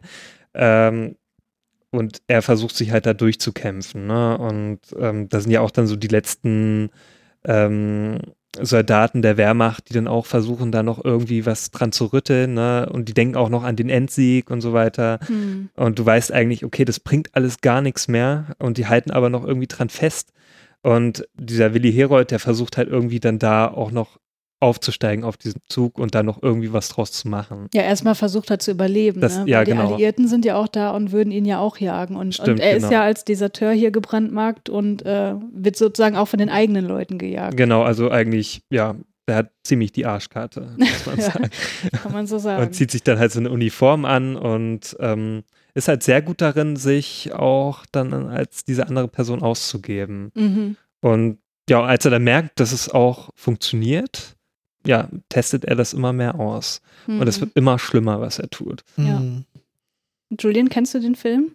Ich habe den auch quasi zur Vorbereitung jetzt zum ersten Mal gesehen, vor Mhm. ein paar Wochen. Und ich fand den richtig, richtig gut. Hm. Mhm. Also ich bin echt froh, dass ich den gesehen habe. Und ich fand das auch sehr spannend, was da passiert mit dieser Uniform. Hm. Mhm. Und das ging mir auch in gewisser Weise nahe. Das ich weiß nicht, ob das jetzt schräg klingt, aber ich, es hat mich an meine Anfangszeit in der Klinik erinnert. Hm. Wenn du plötzlich auf, vom Studium kommst und dann äh, der Arzt bist Mhm. und dann gucken dich alle an und äh, wurden Entscheidungen von dir erwartet. Hm. Mhm. Und konkret in der Kinder-Jugendpsychiatrie sieht es dann, wo ich gearbeitet habe, früher so aus. Da ähm, wirst du dazu gerufen. Nachts, da ist irgendein Kind am Ausrasten und dann stehen da zwölf Pfleger und Schwestern und sagen so, jetzt äh, sorg mal für Ruhe. Mhm. Ne? Und dann heißt das ja, also im Prinzip, äh, fixier den mal und gib dem mal eine Spritze. Und das will man eigentlich nicht machen. Mhm. So. Also so ging es mir. Also ich, ich hä? Also wie soll ich das Kind jetzt irgendwie, der ist doch irgendwie neun oder so. äh, Mhm. Kann man nicht mal mit dem reden? Und ähm, das, da wird man durch, durch die Autorität und durch die Uniform dann in, äh, ich konnte das sehr gut nachvollziehen, dass er plötzlich, ähm, weil ich hatte das Gefühl in dem Film, als er das erste Mal da auch jemandem umgebracht hat, dass er das Mhm. eigentlich nicht wollte. Mhm. Ja. Ja. Und später macht das dann, glaube ich, findet er Gefallen daran. Mhm. Aber am Anfang wurde er so in diese Rolle gedrängt. Und das fand, Mhm. ich, fand ich auch sehr spannend und auch, auch erschreckend und gefährlich, wie das äh, äh, dargestellt wird. Mhm. Ja, das Und echt lebensnah. Ja. Ja, ja. Genau. Also da, genau den Eindruck hatte ich auch. Am Anfang spielt er halt die Rolle, ne? Hm. Weil äh, da muss er ja auch immer noch fürchten, dass er irgendwie auffliegt. Das ist ja auch Ja. das, was sich auf den Zuschauer überträgt. Man hat selber auch Angst, so, oh Gott, hoffentlich schafft er das jetzt Mhm. irgendwie zu überleben und die, hoffentlich glauben die dem das, dass das wirklich dieser Hauptmann ist. ja. Und irgendwann identifiziert er sich halt völlig mit dieser Rolle und nutzt es halt auch, was diese Rolle für Möglichkeiten mit sich bringt, was äh, ja die Auslebung von, von Sadismus einfach angeht. Hm. Mhm. Ja, so ähnliche Emotionen hatte ich zum Beispiel in der Serie Breaking Bad. zum Beispiel, ne, wo du ja auch Mhm. mit Walter White am Anfang noch so mitfieberst, dass das ja keiner mitbekommt. Ja, ne? ja. Und dann wird er ja auch immer mehr, also immer schlimmer und dass du irgendwann zum Schluss nur noch Abscheu empfindest. Ja, und so ist es genau. ja auch bei dem Genau. Willi Herold so am Anfang. Das stimmt, hoffst stimmt, du jedes Mal so, dass er noch irgendwie davonkommt. Ne, weil, ja, du hast ja schon gesagt, der wird ja da rein, hineingedrängt und ihm bleibt ja nichts anderes übrig, dann auch zu sagen, so, ja, okay, mach das, ne? Tut das jetzt so. Und Mhm. ähm, weil sonst würde er sofort auffliegen, wenn er da irgendwie milde äh, äh, zeigen würde. Und ähm, ja, und zum Schluss war ich dann nur noch angeekelt. Da dachte ich mir nur noch so, oh nee, das kann er doch jetzt nicht ernsthaft tun und so. Mhm. Ja, Mhm. das hat wirklich so, Ja. also der Film hat dann wirklich auch so gezeigt, zu was da Menschen so fähig sind. So. Mhm. Und, Und und ist auch so eine Gewaltspirale, die Ja, Genau. genau. wird. Ja. ne? Und dann, und am Ende endet das sogar in sowas Orgienmäßiges. Ja. Ne? Das Mhm. kommt dann auch noch dazu, dass man dann, ähm, also das war schon krass. So, ja. ja. Und ähm, Ja, der Film endet ja auch sehr äh, mit so einer Sequenz dann in der Gegenwart, wo dann auch so ein, also die fahren dann mit diesen, diesen Wehrmachtswagen dann durch die Straßen von irgendeiner deutschen Stadt und er dann auch mit dieser Uniform und ähm, testen das dann auch aus, wie so eine Person jetzt in der heutigen Gesellschaft ankommen würde. Na, das, und äh, währenddessen läuft halt der Abspann so und ähm, das fand ich dann auch noch ganz interessant. Ich muss sagen, das hat für mich überhaupt nicht funktioniert. Also ich hätte es besser gefunden, wenn man das weggelassen hätte, weil der Film dann als solches noch viel mehr gewirkt hätte. Also ich Mhm. fand das, dass man das jetzt quasi, dass man jetzt noch zeigen muss, Leute, das ist heute immer noch ein Problem. Das, das weiß ich. Das hätte ich Mhm. nicht so sehen müssen. Also Ja. insofern, wenn ich mir auch vorstelle, solche Leute würden jetzt hier, was weiß ich, in Leipzig auf dem, auf dem äh, Mhm. Marktplatz oder so auf, auftreten, da würde ich auch denken, das ist eine Inszenierung und das ist klar, dass die Leute denen irgendwie zujubeln, weil die denken, vielleicht wird hier ein Film gedreht. Also insofern hat das für mich einfach nicht so richtig funktioniert. Hm, okay. Also ich hätte es besser gefunden, wenn es nicht da gewesen wäre und ich finde, dass der Film halt vor, vor diesem Extraende ähm, eine eine viel stärkere Wirkung hatte Hm. als solcher einfach. Irgendwas wollte ich gerade noch sagen, jetzt habe ich das wieder vergessen. oh, nee, weiß ich gerade nicht. Ich, Ich fand bin auch, ich- ja, ich war gerade am überlegen, wie ich das Ende fand. Also, ähm, also es hat mich, glaube ich, also zumindest nicht ganz so, so abgeturnt, sage ich mal so. Mhm. Es war so ein lustiger Nachspann. Schon die Frage, ob das so 100% so gepasst hat. Ja. Das auch, also ich habe mich ehrlich gesagt gefragt, wie echt das jetzt ist und Hm. es war so, also es hatte eine andere Qualität. mm, genau. Das stimmt schon, ja. Ja. Ich fand auch noch ganz gut, also wie der inszeniert wurde, also der wurde ja in Schwarz-Weiß gedreht auch. Ähm, der hatte auch eine sehr Mhm. schöne Optik, fand ich. Ja, das fand ich auch, ja. Ähm, Ja. Also auch für einen deutschen Film, man sagt ja auch immer so, ah, deutsche Filme, die sehen ja irgendwie alle gleich aus und so. Und der hat sich da auch sehr positiv davon abgehoben. Ähm, auch so was so Kriegsthematik angeht. Es wird ja auch sonst, es gibt ja sehr viele deutsche Filme, die sich mit, ähm, mit dem Zweiten Weltkrieg auseinandersetzen. Und viele ähneln sich halt so von der Machart. Die sind auch meistens sehr, also handwerklich sehr äh, gewöhnlich gedreht. Und dem fand ich halt wirklich dann sehr positiv, also sehr wertig und auch von der Thematik mal was, was e- etwas anderes so. Mm. Ähm, genau, und deswegen hat er mir da auch nochmal gut gefallen und auch fand ich das auch wichtig, dass wir den da auch noch reinnehmen. Mm. Hm. Was ich noch sagen wollte, das ist ein Film, den, also wenn ich mich jetzt recht erinnere, Hm. dann konnte ich dem bei Letterboxd keine Wertung geben, weil ich fand den Mhm. einerseits handwerklich und so total gut, also wirklich Ja. habe ich nichts dran zu meckern und so, aber andererseits ist der halt so unfassbar brutal, Ja, dass ich dachte, ich kann jetzt nicht sagen, ob der vier oder fünf Sterne verdient hat. Ja. Also das entzieht sich einfach einer Wertung. ja, kommt Meinung später auch noch ein Film, wo ich das, wo ich auch diese Überlegung hatte, aber ich habe den dann trotzdem Sternchen gegeben. Hm. Aber der auch so unfassbar schlimm ist. Ähm, aber dann, den, den besprechen wir ja. Ja. Gut, unser nächster Film ist ein Film von einem auch etwas kontroversen Regisseur, nämlich Mel Gibson, Oh und ja. zwar Apokalypto aus dem Jahr 2006. Und dabei geht es um das Folgende. Das Dorf von Pranke des Jaguars wird überfallen. Noch gerade so schafft er es, seine hochschwangere Frau und den gemeinsamen Sohn in einem tiefen Erdloch zu verstecken, ehe er und die Mehrheit der Dorfbewohner gefangen genommen werden. Ohne fremde Hilfe können sich die beiden jedoch nicht befreien und Pranke des Jaguars, der mit den anderen Maya von den kriegerischen Ho- Holkane, sagt man das so? Ja, keine Ahnung. Ich, bestimmt nicht so eine englische Aussprache. Ja, wahrscheinlich nicht, ne? naja, sagen wir einfach mal, die heißen jetzt so. Unter der Führung von Leitwolf in eine Bergstadt gebracht wird, muss so schnell wie möglich entkommen. Bei einem Spiel, bei dem die Maya als Zielübung für die Holkane herhalten müssen, gelingt ihm schließlich die Flucht. Da er, um zu entkommen, den Sohn von Leitwolf getötet hat, verfolgt dieser ihn mit einer Gruppe von Kriegern um den grausamen, giftige Schlange. Währenddessen wird die Zeit für die Familie von Pranke des Jaguars langsam knapp. Ja, habe ich auch mal wieder nicht gesehen, tut mir leid. Noch gar nicht? Nee, habe ich noch nicht gesehen. Okay, krass. Ich ist dachte, auch schon Ewigkeiten auf meiner Watchlist. Ja, solltest du mal tun. Also der ist, ähm, also obwohl es von Mel Gibson ist, der ja wirklich sehr umstritten ist, man muss sagen, Mel Gibson macht gute Filme aber ist bestimmt kein guter Mensch. ich fand zum Beispiel auch Hexor Rich, fand ich äh, sehr gut, Mhm. äh, sein letzter Film. Und der war auch ziemlich gut inszeniert, der Apokalypto. Ähm, ja, aber äh, Julian, du hast den ja reingenommen, ne, in die Liste? Ja, Weswegen? ich habe den reingenommen, weil, ähm, also ich habe erstens gefragt, tatsächlich beim Reinnehmen, ob das so ein Mhm. klassischer äh, Kriegsfilm ist. Hm. Und dann dachte ich so, vielleicht kein ganz klassischer, aber irgendwie geht es da doch um Stammeskriege. Hm. Und ähm, also ich weiß noch, als ich den das erste Mal gesehen habe, das, der Film hat mich völlig, äh, völlig verschickt. Also ich hatte gefühlt sowas einfach noch nie gesehen zuvor. Ja. Also, dass ein Film komplett in einer anderen Kultur stattfindet, dass die Sprache, ähm, also die sprechen diese Maya, Mhm. altertümliche Sprache, das Mhm. Ganze läuft mit Untertiteln. Und ähm, dass das wirklich auch glaubwürdig inszeniert ist von Anfang bis Ende, Hm. dass ähm, der Film auch, finde ich, hochspannend ist. Also es gibt richtig, richtig spannende Szenen in dem Film. Also man fiebert, finde ich, mit der Hauptfigur dann richtig mit. Und ähm, man wird da so ein bisschen in eine andere Welt eingeführt. Es ist eine ziemlich brutale Welt. Und ich stelle auch fest, ich habe das gemerkt, ähm, als ich auch die, diese Filme ausgesucht habe. Ich, ich glaube, ich mag so dieses, diese Dschungelatmosphäre. Das ist auch ein Mhm. bisschen bei, bei, äh, bei Beasts of No Nations ist das ja Mhm. auch irgendwie und ähm, beim kommenden Film auch noch. Ähm, finde ich einfach, ja, insgesamt, und ich, ich mag so auch, vielleicht auch irgendwie reizt mich das, dieses Archaische so, ne? Mhm. Und dass sie doch so, irgendwie ist das so eine andere Welt und doch ähm, das Ganze ist sehr vertraut. Also ich fand es sehr gut gemacht, auch insgesamt, Mhm. der Film. Na, ich fand es ja sehr interessant, dass du den reingenommen hast. Ähm, hätte ich Mhm. nicht, also das, den hätte ich jetzt nicht unter so ein Kriegsdrama verstanden. Aber du sagst ja, Mhm. du hast ja gesagt, ähm, da gibt es ja Stammeskriege und so weiter.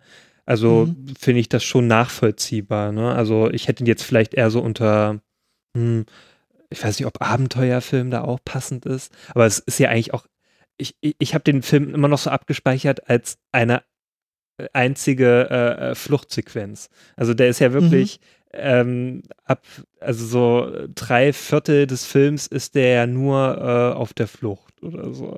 Ähm, ich glaube, die Hälfte, sagt oder die Hälfte, so, ja. genau. Ja, ähm, ja. Und die war wirklich sehr spannend inszeniert. Also der ganze Film ist eigentlich ziemlich gut inszeniert. Ähm, Mhm. auch sehr brutal. Also da, da gibt es Szenen, so, die fand ich schon ziemlich krass. Also auch dann, als die dann in diese Maya, ähm, als er dann in äh, diese Maya-Stätte da ähm, Mhm. verschleppt wurde und die äh, Menschen dann da so geopfert wurden, so, das war schon echt schwer zu ertragen.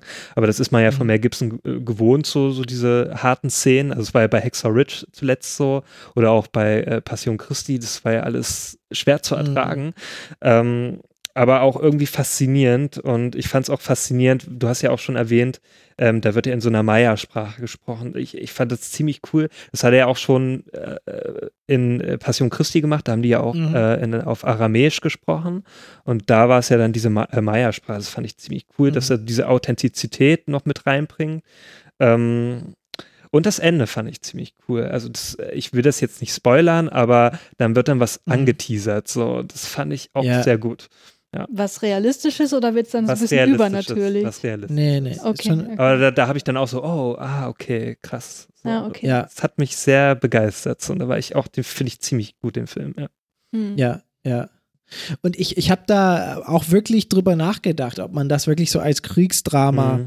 so ähm, bezeichnen kann. Und ich sag mal, ein klassischer Abenteuerfilm ist es nicht, weil Mhm. So richtig auf eine Abenteuerreise geht ja niemand. Ja, nee. Sondern da, da gibt es halt eine, eine Familie letztlich, die, Ja. äh, die, die im Wald leben und so ähm, glücklich und lustig ähm, ihrem Leben nachgehen und dann eigentlich ähnlich wie bei Beasts of No Nation überfallen werden von einer Mhm. kriegerischen Bande, die aber eben eine andere Intention mit denen hat, ne? nämlich in die Hauptstadt zu führen und dann ähm, letztlich für ihre Religion ähm, zu nutzen, sage ich jetzt mal. Und ähm, ich fand das, ich fand das, äh, ich fand Mel Gibson ist sehr gelungen, auch so in dieses Denken so hineinzugehen.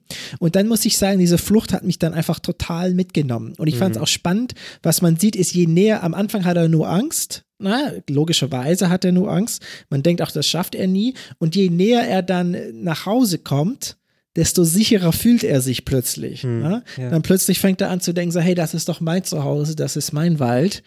Ich kenne mich doch hier besser aus als hier. Und dann kommt er auf die Idee, dann irgendwie auch zurückzukämpfen. Und das fand ich auch sehr, sehr spannend. Hm, ja.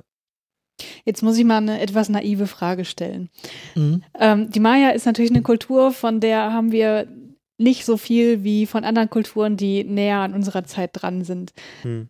Meine Frage ist jetzt nicht, ob es jetzt hier den Pranke des Jaguars wirklich gab. Ja, das kann man wahrscheinlich nicht nachvollziehen. Aber auf, also wie viel Realismus steckt denn da drin? Oder ist das alles nur erfunden von Mel Gibson? Naja, ich, ich denke mal, das ist von irgendwelchen Wissenschaftlern, die sich mit dieser Kultur ähm, auseinandergesetzt hat, hat er sich sicherlich mit denen auch irgendwie beraten lassen. Ähm, und, Mhm.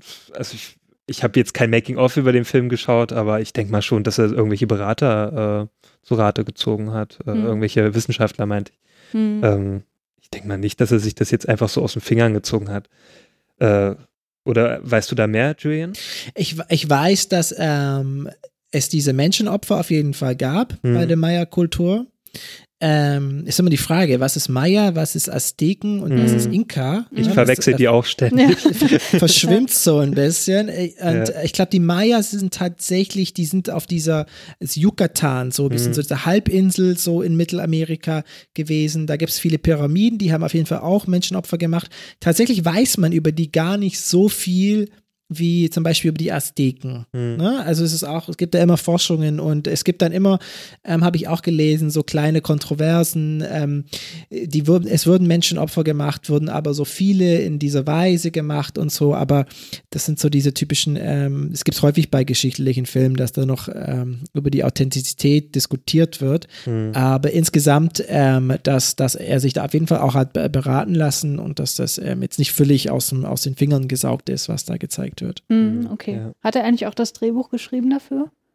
Das ja, kann, ich kannst du ja auch später gut. Ja, aber Ja. ich denke, der, hat das, der ist ja eigentlich auch so, dass er sich dann, dass er das eigentlich alles selber macht mit dem Film. Ähm, Mhm. Ja, da, das weiß ich jetzt nicht aus dem Kopf. Okay, ist ja auch nicht so schlimm. ja.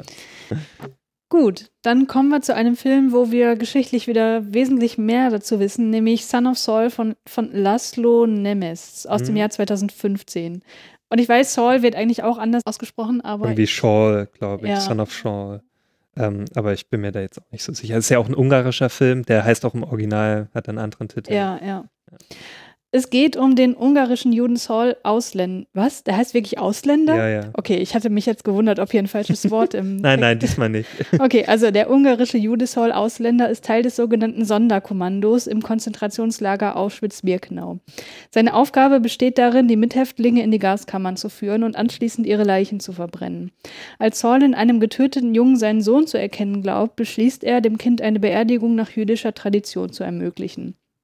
Seine Suche nach einem Rabbiner führt ihn in die verschiedenen Abschnitte des Lagers, während er weiter seine Arbeit innerhalb der Vernichtungsmaschinerie verrichten muss. Zur gleichen Zeit planen Insassen einen Aufstand wenige Monate vor der Befreiung des Lagers. Ja, ich würde mal kühn behaupten, dass das der deprimierendste Film von Ja. allen ist. Ja, auf Siehst du jeden das Fall. auch so? Ja, ich habe noch nie so einen deprimierenden Film gesehen. Ähm, also danach war ich ziemlich innerlich fertig Ja. und ähm, der ist auch sehr, also der ist besonders krass wegen, wegen seiner Inszenierung. Ja, genau. Ähm, das macht ihn auch so besonders. Also der, der ähm, Regisseur, der Laszlo Nemes, der hat es halt so gemacht, dass, dass die Kamera stets an dem, ähm, an dem Protagonisten bleibt. Also und wirklich extrem nah. extrem nah. Also man sieht meistens sein Gesicht oder ihn von hinten und, und ähm, auch das, was gerade geschieht, das ist meistens so ausgeblurrt. Also das, das sieht man nur so im Hintergrund. Ähm, also man sieht das schemenhaft und auch die Geräusche nimmst du einfach nur so wahr, aber du weißt gar nicht so richtig, was gerade passiert. Also du, Mhm. du kannst das nur erahnen und das ist besonders krass. Also der beginnt ja, der Film, der zeigt den äh, in, seinen, in seiner Aufgabe, die er täglich zu erfüllen hat. Ähm, also, dass er da diese ähm, Klamotten der, der Häftlinge, die dann da in, das, in die Gaskammer geschickt werden, die muss er ähm, durchsuchen und so weiter und äh, danach sauber machen. Und das siehst du erstmal am Anfang. Da bist du erstmal, du wirst da reingeworfen und bist erstmal fertig danach. Weil du siehst da gerade oder hörst er, wie da Leute gerade sterben, so zu hundertfach. So. Und, und du weißt ja, also wenn du dich damit auskennst, was in Auschwitz und anderen KZs passiert ist, du weißt ja, was, was oh, kam gerade ein Anruf rein. Ähm, äh, weg. Ich habe es weggeklickt. Okay, gut. ähm, ja, du, du weißt ja einfach, was, was da geschehen ist damals. Ne? Und das macht dich einfach so fertig schon am Anfang. Und und dann beginnt ja diese Suche, also er, er entdeckt ja dann, ähm, oder er glaubt zumindest, dass unter diesen Leichen ähm, sein Sohn ist. Na, und er möchte ihn ja dann begraben lassen. Und somit beginnt dann diese, diese Geschichte ähm, in diesem KZ und, ähm, und er versucht ja ihn so nach jüdischer Art dann ähm, äh, zu bestatten. Und das ist natürlich schwieriger als, als gedacht, weil ähm, in dem KZ, also äh, die Mitte sind ja sehr begrenzt. Äh, und wird ja überall bewacht und so weiter. Und äh, ja, das wird ja einfach nur noch deprimierender eigentlich, der Film. Mhm. Das ist einfach alles so schlimm. Und da gibt es auch irgendwann, äh, so kurz vor Ende des Films, da gibt es so eine, äh, eine, längere Szene, ähm, also die hat mich dann ziemlich fertig gemacht, weil das kann man gar nicht fassen, was da passiert. So. Also, ja, also ich, ich finde generell schon mal die, die, die Prämisse dieses Films eben, dass Saul Mitglied dieses sogenannten Sonderkommandos mhm. ist. Ähm, das ist was, was ich in Filmen noch nicht oft gesehen habe, dass es halt darum geht ja. und was an sich schon mal, ja, wie soll ich sagen, also total viel an, an Gedanken und, und Überlegungen zulässt, weil ich glaube, das ist eine Situation, wenn ein Mensch in dieser Situation steckt, in diesem Sonderkommando zu sein, das ist die extremste Form von kognitiver Dissonanz, die du haben kannst. Hm. Weil du bist einerseits jemand, der dort auch wahrscheinlich irgendwann verbrannt werden wird. Wenn, also ja. gehst du zumindest, also kann ich mir vorstellen, dass man davon ausgeht, wenn man das täglich mitbekommt, was da gemacht wird. Andererseits bist du aber jemand, der mit, ich sag in Anführungsstrichen, im Team der Bösen ist und mhm. dafür sorgen muss, dass das alles so geordnete Bahnen nimmt und ja. dafür sorgen muss, dass ne, der Goldschmuck zusammengesammelt wird und dass die Schuhe zusammengesammelt werden und der dafür sorgen muss, dass die Leute in die, in die Kammern reingehen und so weiter. Und ähm, allein das finde ich schon, also wenn man sich überlegt, darüber einen Film zu machen, wie man das irgendwie nahe bringt, was das für eine Situation ist, mhm. ist das eine extreme Herausforderung. Und ich finde, eben durch die Machart dieses Films, dass der immer so nah an dem Soul dran ist, also die Kamera, mhm. und man, wie du gesagt hast, so gewisse Dinge, die im Hintergrund passieren oder die um ihn rum passieren, nicht wirklich sieht, sondern man hört die nur und man kann die vielleicht mhm. auch im ersten Moment gar nicht so einordnen, was das jetzt ist, aber äh, man bekommt natürlich dann schon schnell mit, wenn man überlegt, was da passiert, was das, was man jetzt gerade hört. Ja. Dann ist das eine, eine enorme Form der also man, man kann sich einfach extrem mit dem identifizieren, weil man mhm. eben, also man sieht es ja wie mit seinen Augen. Ja, ja, ja. Und das, das macht den extrem, äh, jetzt fällt mir nur das englische Wort ein, powerful. Ja, ja. ähm, genau, und die Geschichte, die sich dann entspinnt in diesem KZ, in, äh, ist es Auschwitz, genau, ähm, das ist, ja, äh, Herzzerbrechen einfach. Nur. Ja, ja, ja, weil es ja auch noch sein mhm. eigenes Kind ist. Also, was er also da, zumindest meint oder er zumindest das. Meint also, es wird ja genau. nie aufgelöst, ob es jetzt wirklich das, ist oder. Ja, genau, das bleibt ja. offen. Aber wenn du davon ausgehst, dass es sein eigenes Kind ist, also dann ist es ja einfach herzzerreißend. Ähm, Und auch mhm. das Ganze drumherum, also du weißt ja, da werden einfach täglich Tausende an Menschen äh, getötet und einfach sinnlos. Und ähm, und da gibt es ja so viele Szenen, wo du das einfach siehst und oder halt schemenhaft siehst. Ähm, ich fand das so schlimm. Also, mhm. aber auch wiederum war ich froh, dass das so gut gemacht wurde. Also mhm. auch mit genügend Respekt und so. Ne? Ja, ja, voll. Das, es hätte ja auch so weit, sowas von nach hinten losgehen können, dass du dir denkst, ja toll, jetzt wird das hier total ausgeschlachtet und so. Mhm. Und auch ins äh, Komische gezogen oder, ne. Äh, aber ich fand, der hat es genau richtig getroffen. Ähm, und hat dann auch, also hat er auch dann den Oscar für den besten fremdsprachigen Film gekriegt damals.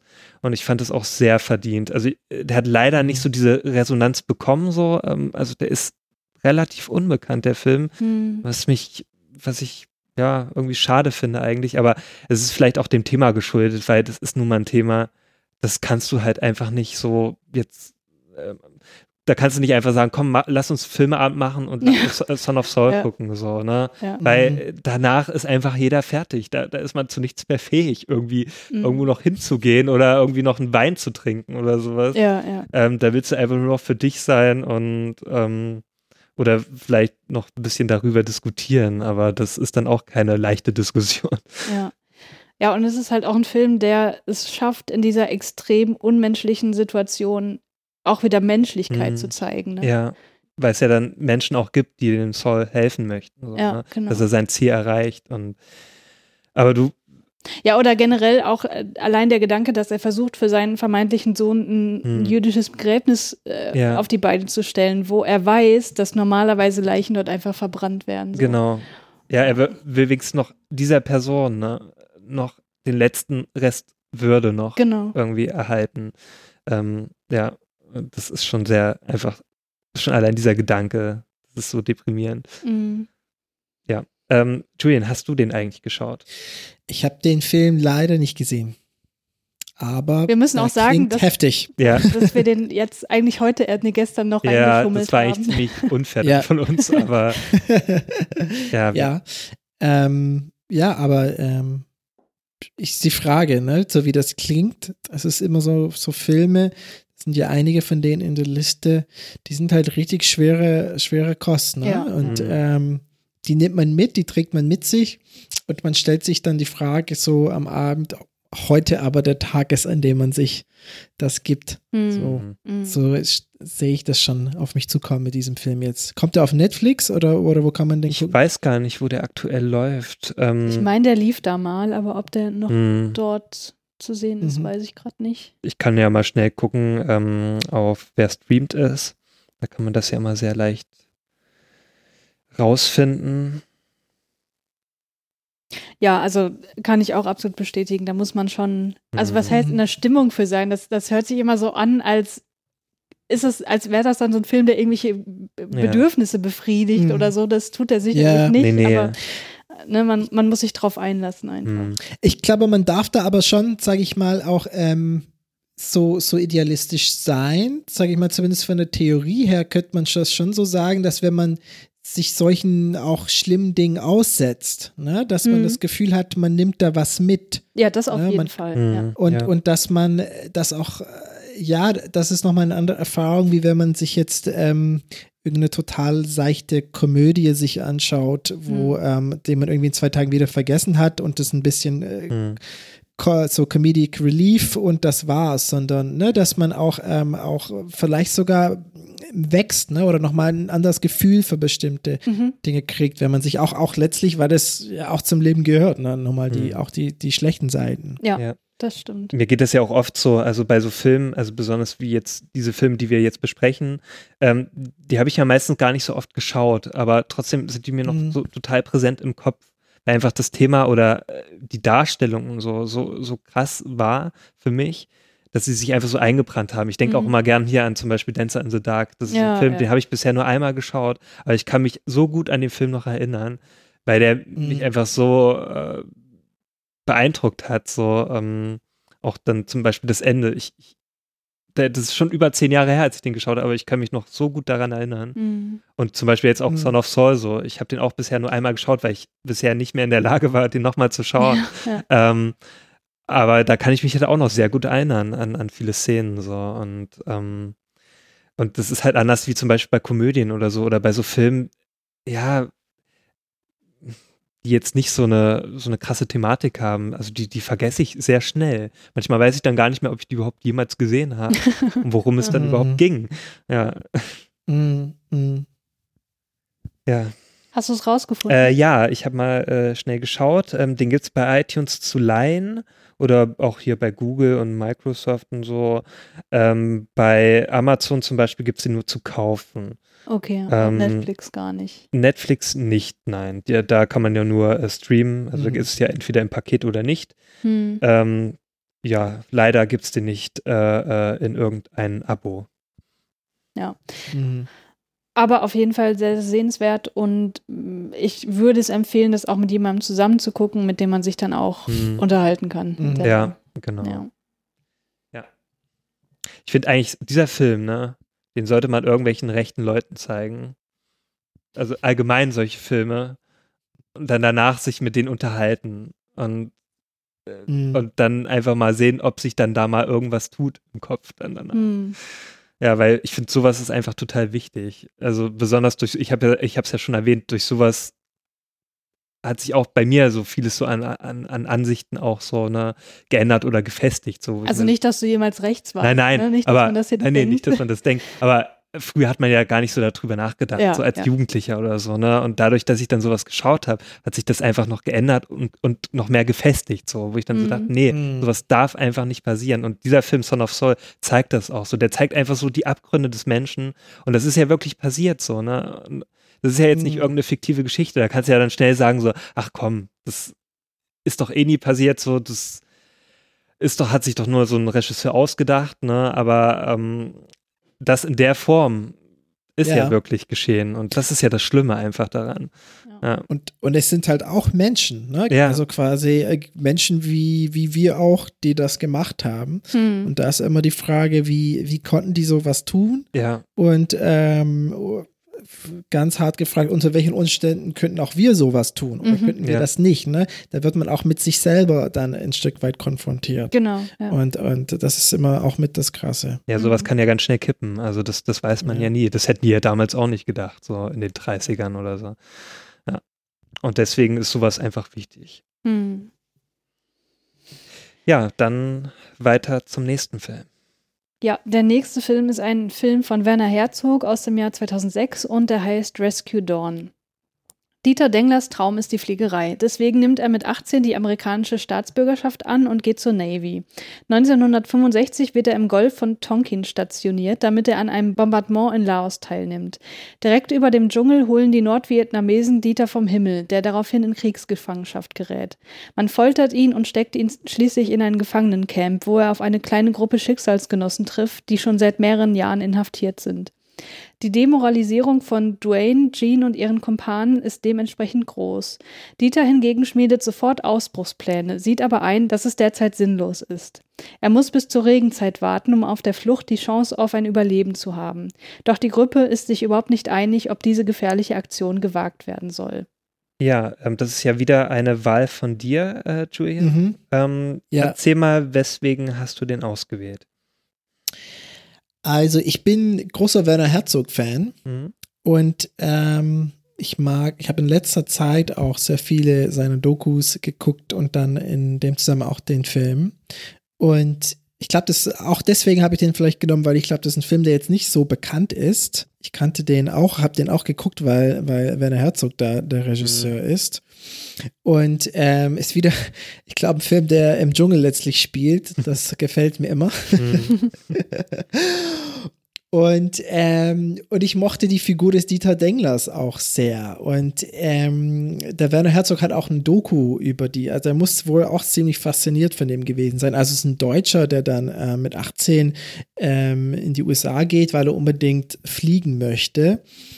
Und ich glaube, der Film, der lebt schon. Ähm, also das wird von Christian äh, Bale gespielt, der Dieter Dengler. Und ähm, ich fand das sehr, sag mal, einerseits spannend, auch wieder, sag ich mal, ist ein, ist ein spannender Film. Und was mir dann auch besonders gefallen hat, war tatsächlich die, die, die, ähm, die Konflikte innerhalb der Gruppe. Mhm. Ne? Und ich glaube, ich habe den Verdacht, dass Werner Herzog so von Dietler Dengler so fasziniert ist, weil er so eine Art äh, Kindred Soul in dem sieht. Der hat sowas so unglaublich Positives irgendwie, der lässt sich da nicht unterkriegen und er glaubt immer an diesen Ausbruch.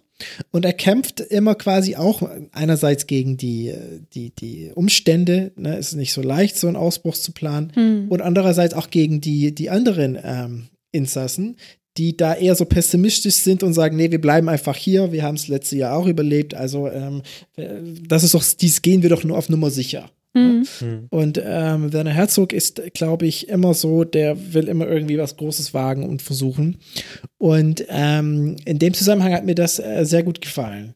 Ne? Und, und äh, ist irgendwie, wenn ich so an diesen Film jetzt auch zurückdenke, auch sag mal, der war jetzt, fand ich, der sitzt mir jetzt nicht so schwer im Magen. Der hat auch so, der hat so was klassisch, obwohl es ein deutscher Regisseur, Regisseur ist, ähm, ist es irgendwie, und auch ein deutscher Pilot ist irgendwie, ähm, ach, eigentlich da nochmal, ne? Der Dieter Dengler ist in die USA gegangen, der Werner Herzog ist gefühlt jetzt auch ähm, Amerikaner zum Teil. Und ähm, ich bin ja auch Amerikaner und Deutscher. Und irgendwie gefällt mir der Film. Und er ist auch sehr amerikanisch. Also fast schon ein bisschen Hollywood-mäßig, finde ich, zum Schluss, wie mhm. das inszeniert wird. Gut, ähm, ich kann zu dem Film leider nichts sagen. Ich habe den nie geschaut. Äh, Christiane, hast hm. du den denn geschaut? Zumindest nee, auch ist, nicht. spielt ja Christian Bale mit. Ja, ja das wäre jetzt auch der Grund gewesen für mich, den zu gucken. ähm, Wäre es denn ein Film, den du gucken würdest? Ich denke schon, also ähm, erinnert mich so ein bisschen an ähm, diesen einen Film mit, den Angelina Jolie mal gedreht hat, ähm, wo die auch in so einem Gefangenenlager waren ähm, mhm. und da flüchten mussten, der ja auch auf einer wahren Begebenheit basiert hat. Ähm, das Namen mir jetzt aber leider nicht einfällt. Aber ich, ich würde ihn mir schon anschauen. Äh, also schon allein Christian Bale, äh, ich finde, den kann man sich immer anschauen. Der ist, mhm. finde ich, immer gut. Ähm, und auch hier Jeremy Davis sehe ich auch, der hat ja auch mitgespielt. Ähm, und wie heißt der Steve äh, Zahn oder wie nennt, spricht man ja auch Zahn? der spielt ich, ja auch, weiß es auch den nicht. sieht man ja auch also, öfter äh, ja. als äh, Nebendarsteller. Wer ist das? Zeig mal eben. Äh, den kennst du sicherlich vom Gesicht. Ja, mag sein. Ja, der spielt öfter in irgendwelchen Filmen mit. Der ist mhm. immer so eine Neben, Neben, äh, Nebenrolle. Hat ah. immer. Ja. Ja, ich denke, den würde ich mir mal anschauen. Den, den setze ich mir mal auf meine Watchlist. Ich kenne tatsächlich gar keine Spielfilme von Werner Herzog. Ich kenne nur Dokumentationen. Ich muss aber auch sagen, ich habe ich hab bisher auch noch nicht so viele Werner Herzog-Filme gesehen. Ähm, mhm. Wo ich, wir jetzt einen Fachmann hier haben, ja. welchen, welchen Spielfilm von Werner Herzog neben Rescue Dawn sollte man denn unbedingt gesehen haben? Es gibt, ich habe auch noch nicht so viele gesehen. Ähm, ich vielleicht kann man noch ein Klassiker ist Fitzcarraldo. Mhm, ja das muss man sich auch ein bisschen Zeit dafür nehmen. Der spielt auch in den 70ern. Und ähm, auch die Geschichte um den Film finde ich sehr spannend. Also ganz kurz, da geht es um einen, einen Mann irgendwie, ich glaube, es spielt äh, irgendwie Anfang des 20. Jahrhunderts, irgendwo im Amazonas, ist wieder mal im Dschungel und der will ähm, in ein Opernhaus dort bauen. Mhm. Aus welchen Gründen auch immer. Das ist sein großer Traum. Aber er braucht dafür Geld. Also muss er Kautschuk abbauen. Und es gibt einen Teil des Flusses vom Amazonas, da kommt keiner hin. Und er schmiedet dann den Plan, ein Riesenschiff über einen Berg zu ziehen. Mhm.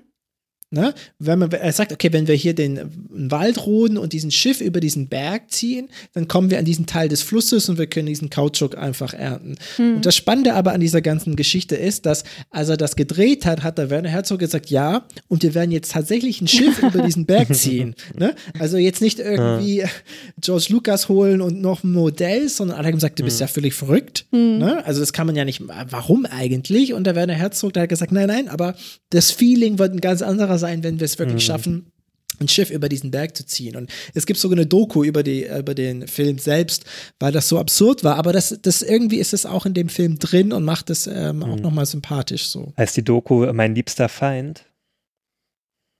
Das ist ich glaube, ja das ist auch ein Doku, das ist über Klaus ja. Kinski, glaube ich. Ach so. Aber ja, ja, aber der, der Klaus Kinski hat ja, ist auch so ein total exzentrischer mhm. Typ, der immer mit äh, Werner Herzog zusammengearbeitet hat. Der, spielt auch, der spielt auch, auch den Fitzcarraldo, ne? Der spielt ja, nee, oder? Genau, genau. Ja, der Klaus genau. Kinski spielt Fitzcarraldo, ja. Und ja. was ich mal nur so gehört habe über den Film, so, dass auch dann irgendwann die Ureinwohner, glaube ich, so gemeint haben, oder die haben dann Werner Herzog gefragt, ja, sollen wir den für dich umbringen, den Was, Klaus Kinski. Ja, weil der immer da, weil der, weil der da so ausgeflippt ist ständig, der ja. ist ja sehr laut gewesen so. Ah. Und diese Ureinwohner haben das gar nicht so, die konnten das nicht so einordnen, weil die okay. relativ ruhig waren so. Und, und haben die dann irgendwann so gefragt, so, ja, soll man das für dich erledigen? So. Und dann hat er ja. gemeint, nee, nee, so, das, das kenne ich so, diesen Fun Fact. So. Das fand ich immer sehr witzig. Weil ach, ich ja. finde die Klaus Kinski, also ich, der kann ja, ist ja wohl ein guter Schauspieler gewesen. Ich, ich habe von dem selbst nicht so viel gesehen. Ähm, mhm. Aber ich finde ihn irgendwie schrecklich. Wenn ich den sehe, dann denke ich mir immer so, was für ein schrecklicher Mensch. Hm. Der hat, der hat irgendwie was, ja, so dieses cholerische äh, ja. äh, schwingt so mit, ja. Mhm. Was auch ganz krass ist an Fitzgerald, hat ja Mick Jagger mitgespielt. Ah, okay. Ähm, hatte, hatte da eine Nebenrolle.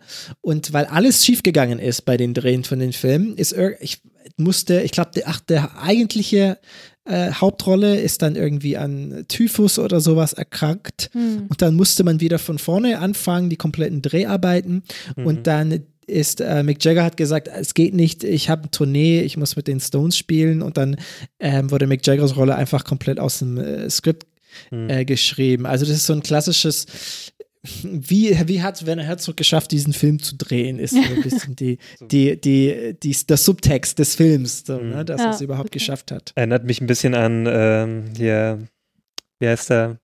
Apocalypse Now.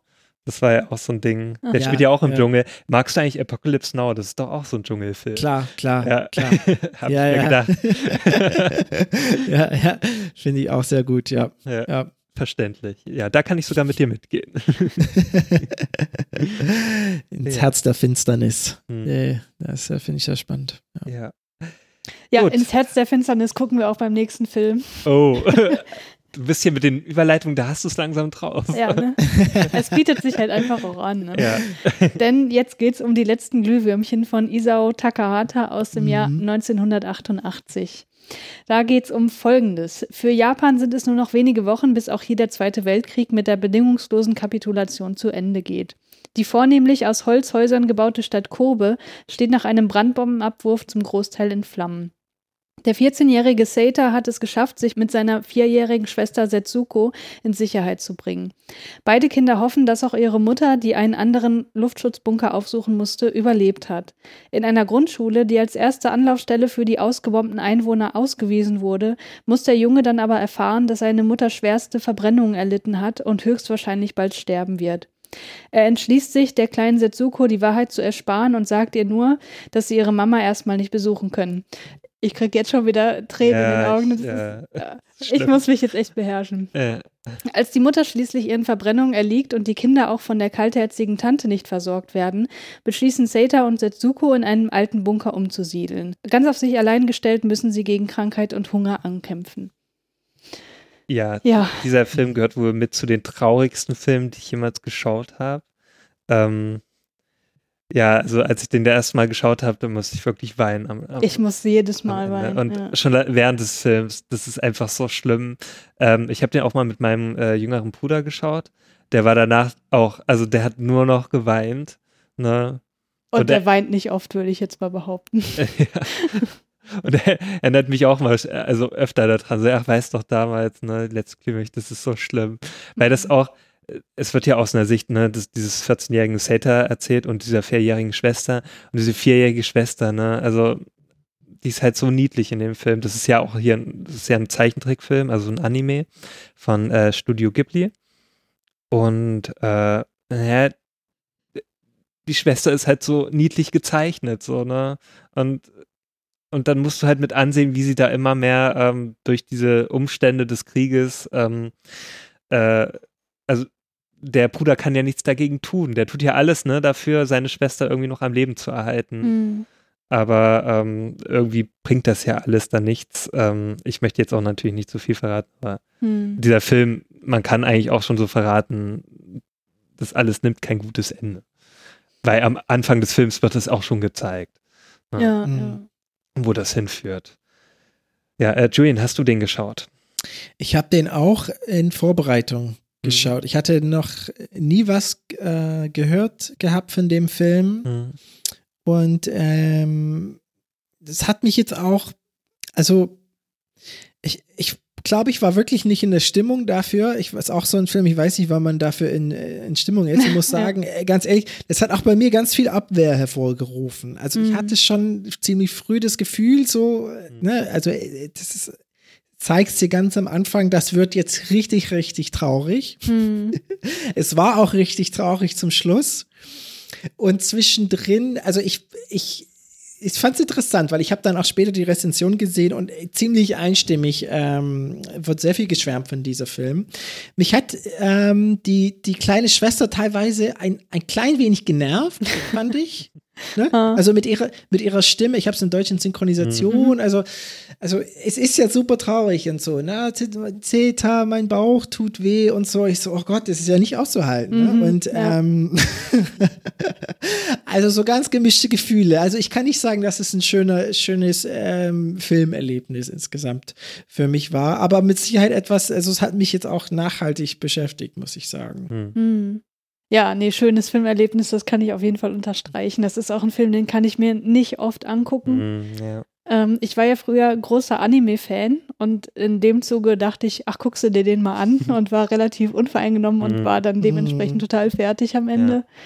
Ähm, weil das ja auch, also hm, anders gesagt, ich bin jemand, der mit Ungerechtigkeit im Film sehr schlecht zurechtkommt. Und in diesem Film passiert einfach so viel, was ungerecht ist. Natürlich, Krieg ist immer ungerecht, aber halt natürlich, also in diesem Schicksal der beiden, das dargestellt wird, ist halt auch super viel, wo man denkt so, das kann man doch nicht mit denen machen. Also ja, auch die Mitmenschen, ja. Die Mitmenschen, Ja. genau, die halt auch, weil sie selber auch am Hungertuch nagen, halt Mhm. auch gucken müssen, so, dass sie selber überleben und dementsprechend halt keine Ressourcen mehr übrig haben für die beiden und wie sie versuchen dort zu überleben und wie der Bruder halt versucht, trotzdem irgendwie was Schönes draus zu machen aus dieser Mhm. absoluten Notsituation, das finde ich unfassbar berührend. Ja, ich auch. Mhm. Ja, äh, jetzt weiß ich gar nicht mehr, was ich sagen soll. Ja. Aber äh, ja, ich, äh, ach so, das wollte ich noch sagen. Ich habe ja damals, ähm, als ich den Film noch nicht kannte, da habe ich einfach mal gegoogelt nach dem traurigsten Film. den es gibt. Okay. Und da wurde, wurde halt der Film Die letzten Glühwürmchen dann auch gleich so ganz oben mitgelistet in, Ja. in ziemlich vielen Listen. Da dachte ich mir, ja, okay, da muss ich mir den mal anschauen. Das war auch zu so einer Zeit, da, da kannte ich noch nicht so viele Filme und da habe ich ständig nach irgendwelchen Listen gegoogelt. Da habe ich auch so nach den gruseligsten Horrorfilmen und so gegoogelt und sowas und habe mir dann somit, äh, habe dann vieles ab, abgearbeitet, so, ne? Und bei die letzten Mhm. Glühwürmchen, da war ich dann auf jeden Fall danach so, ja, okay, das stimmt, was, was die äh, in den ganzen, auf den ganzen Webseiten gesagt haben, ähm, dass es der traurigste Film ist. Ähm, es gibt sicherlich auch noch äh, zum Beispiel Broken Circle und so, finde ich auch unfassbar traurig und so. Aber der war bis dato so der traurigste Film, so, den ich Mhm. geschaut habe. Oder noch Dance in the Dark und so. Hm, ja, ja.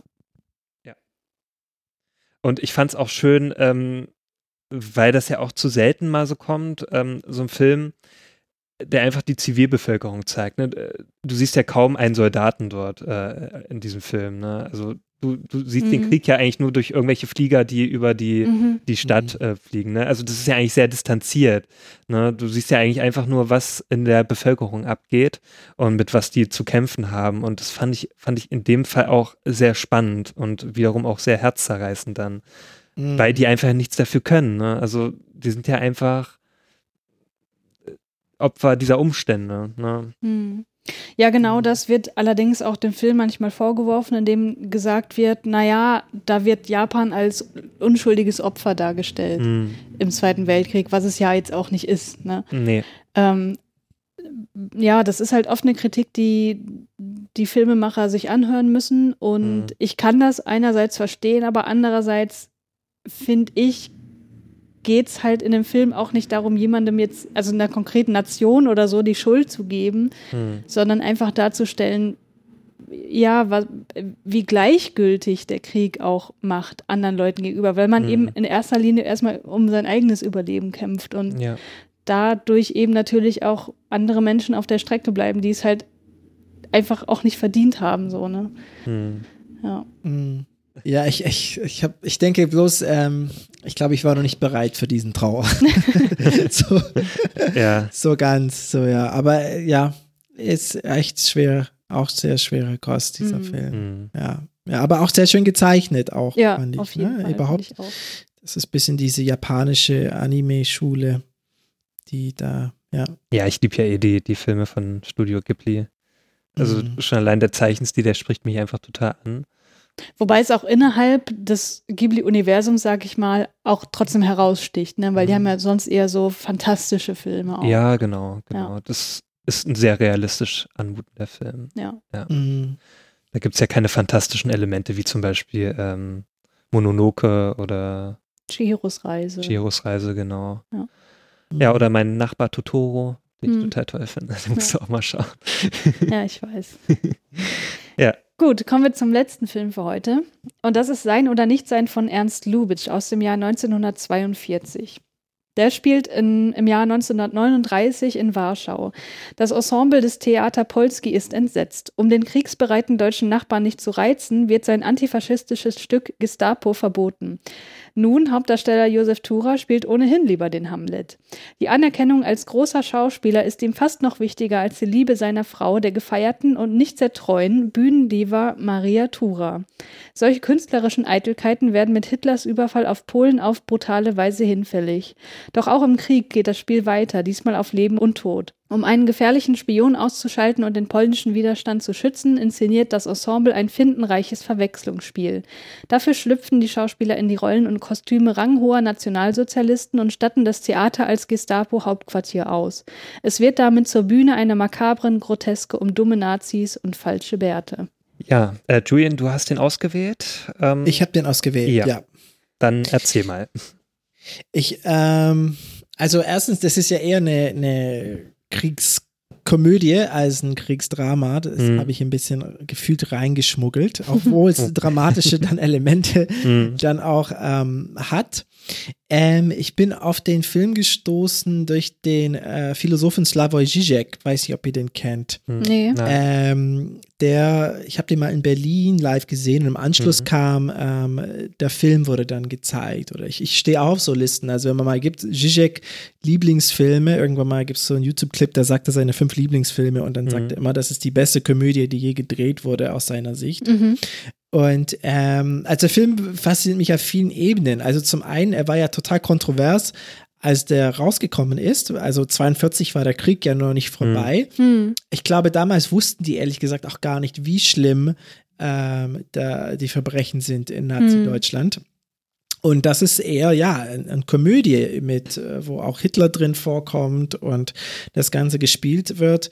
Und ähm, ein Stück weit schwingt immer bei so alten Filmen immer mit. Ich finde, man freut sich immer, wenn man merkt, okay, ich, ich, es ist zwar jetzt 80 äh, Jahre alt fast, aber ich kann das alles total nachvollziehen. Ich finde es immer noch lustig. Ne? Also irgendwie sind wir auch über so drei Generationen noch verbunden mit diesen Menschen. Hm. Und es ist auch wirklich lustig. Also ich musste auch drüber nach, also ich habe dann erst jetzt nochmal angeschaut und ähm, es sind sehr viele, sehr lustige Szenen dabei. Ich finde Dialoge super. Ich finde die, die Maria Tura, diese Frau, ne, die diese äh, Diva spielt, finde die macht das fantastisch. Und ähm, es ist eine richtig, ähm, richtig Oldschool-Komödie aus 42, das immer noch zu mir spricht. Und das finde ich irgendwie toll. Hm. Das ist ja insofern auch wahrscheinlich ein tolles Zeitdokument, ne? Wenn du sagst, äh, mhm. äh, wahrscheinlich wussten die noch gar nicht wirklich, was alles passiert in Deutschland und haben halt diese Komödie gemacht. Insofern ähm, es ist wahrscheinlich dahingehend auch einfach total interessant zu sehen, wie haben die Leute 1942 darüber gedacht? Ich meine, hm. man bekommt das sonst so mit und man, oder man denkt halt, naja, 42, das war mitten im Zweiten Weltkrieg, da haben die Leute in Deutschland wahrscheinlich andere Sorgen gehabt, als sich irgendwelche Filme anzuschauen. Aber ich meine, das Kino ging ja trotzdem weiter in, in also natürlich besonders auch in den USA. Hm. Und dann einfach hm. mal sowas zu sehen und mitzubekommen, welchen Blick Leute halt während des Krieges auf Deutschland hatten und auf das Dritte Reich und so weiter, finde ich unglaublich interessant. Ja, Na, ich habe jetzt auch mhm. gerade hier gelesen, als der Ernst Lubitsch, ähm, der den ja gedreht hat, der ist ja auch in den 20er Jahren ähm, dann äh, nach L.A. gegangen, Hollywood, mhm. und hat dann da weiter gedreht. Also ist ja ein deutscher Re äh, Regisseur gewesen und ähm, sind ja viele Regisseure damals mhm, auch zur ja. NS-Zeit dann rübergegangen. Auch äh, viele bedeutende Wissenschaftler und so, leider. Also dadurch ging, ging uns viele ähm, geniale Persönlichkeiten verloren. Ähm, mhm. Und äh, er ist ja auch, er, er konnte das, glaube ich, auch dann ganz gut darstellen, ne? Also auch als Deutscher, ne? Der konnte sich, glaube ich, mhm. auch viel besser hineinversetzen. Ähm, äh, ich fand es ja aber auch interessant, es gibt ja auch andere Filme die, äh, zur damaligen Zeit, zum Beispiel Casablanca, ähm, der spielt ja mhm. auch während des Krieges. Oder auch Der große Diktator. Also der große Diktator ist recht interessant, weil der ja auch ähm, äh, sogar noch Hitler äh, äh karikiert. Ähm, ja, der mit hier Charlie ja Chaplin, auch, ne? ne? Und der ja auch, genau, der ist ja dann ja. genau mit Charlie Chaplin und ähm, da gibt es ja sogar so eine, so eine Szene äh, im KZ und da wussten die Amerikaner noch gar nicht, was die KZs eigentlich in, in Deutschland wirklich sind. Mhm. Also da hm. wurde das eher auch ähm, äh, verharmlost dargestellt, weil die es ja einfach nicht wussten. Die dachten, es wäre einfach nur ein Arbeitslager. Ja, ähm, ja. Und im Nachhinein hat sich dann auch Charlie Chaplin dafür ähm, dann entschuldigt, als es dann klar wurde, dass da Mhm. wirklich Juden dann auch vergast wurden und Mhm. die Allge äh, Gefangenen allgemein. Ähm, ja, Mhm. und das finde ich eigentlich in dem Fall dann auch recht interessant, den Film. Also den würde ich mir gerne auch mal anschauen, einfach um mal zu sehen, weil das ja auch so ein Zeitdokument Also ist.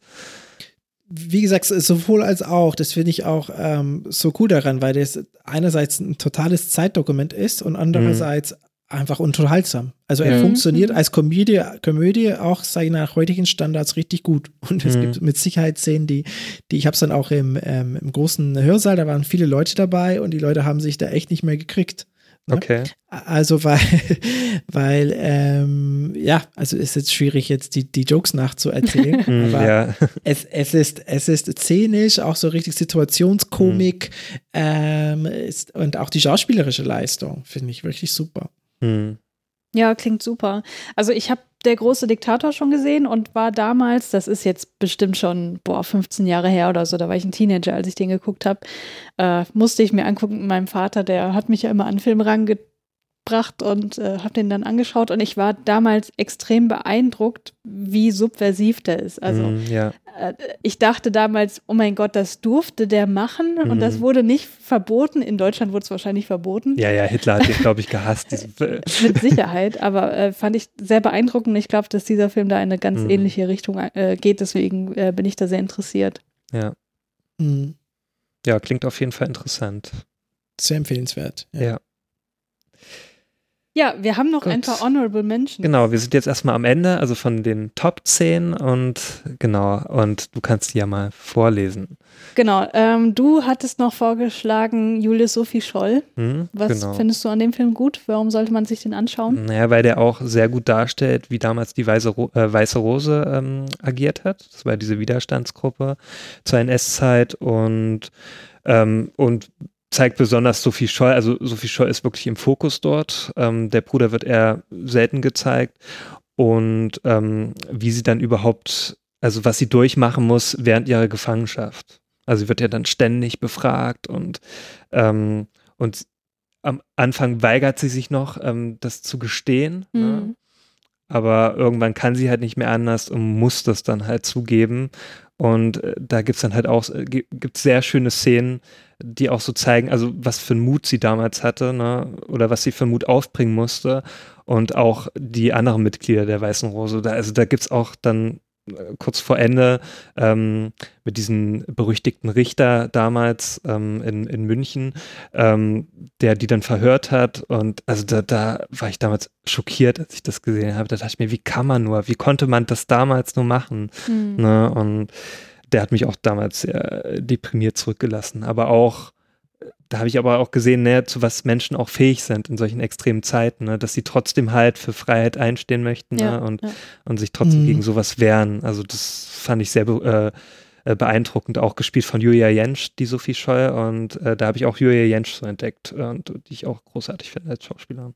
Mhm. Die finde ich auch ganz toll. Bei Die fetten Jahre sind vorbei, spielt die. Mm, ja, genau, auch da ist sie mit, auch ne?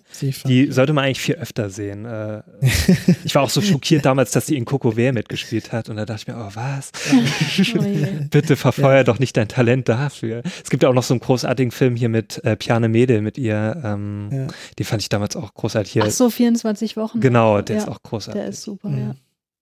Also, we- wenn ich da auch noch einen Satz zu Sophie Scholl sagen kann, ich Mhm. fand das, ich habe das jetzt auch zum ersten Mal gesehen, Mhm. auch vor ein paar Wochen, und ich fand das auch, ähm, diese Dialoge zwischen ihr und diesem ähm, Robert Moore heißt er, glaube diesem Mhm. Gestapo-Untersucher, ähm, sehr spannend, vor allem, weil es, es klingt jetzt auch erschreckend, aber ich sag mal, auch durch meinen Job, wenn man in der, äh, ne, in der Psychiatrie Mhm. arbeitet, ich bin es eigentlich eher gewohnt, sage ich mal, auf der, auf dem anderen Stuhl zu sitzen. Also ich Mhm. bin da nicht Sophie Scholl, sondern das sind die, die Jugendliche, die da geschlossen untergebracht sind und gegen ihren Willen, die Hm. dann in der Sophie Scholl-Rolle sind. Und ich bin eher in der, in der Robert Moore-Rolle, ne? Also Mhm. in, in, einfach von der, von der Machtdynamik her. Mhm. Und ähm, das ist sehr spannend und ich fand, die haben das auch sehr gut gezeigt. Mhm, Ne? Also ja. was da, was da passiert. Also sehr, sehr, sehr krass.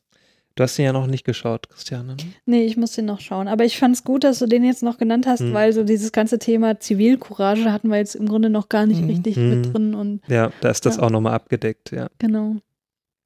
Ja, ich würde noch äh, in den Ring schmeißen Eme und Jaguar. Hm. Das ist ein Liebesfilm, der zu Zeiten des Zweiten Weltkriegs spielt, wo es eben darum geht, dass sich eine, äh, eine deutsche Frau in ein, also eine christliche Frau in eine jüdische deutsche Frau verliebt. Und äh, das ist halt auch nochmal was ganz anderes, so dieses, also Thema Liebe im mhm. Kriegsfilm mhm. ähm, hatten wir jetzt auch noch nicht so richtig, deswegen fand ich das äh, schön, den nochmal zu erwähnen. Ich habe den aber auch nur einmal gesehen und das ist auch schon etliche Jahre her. Mhm.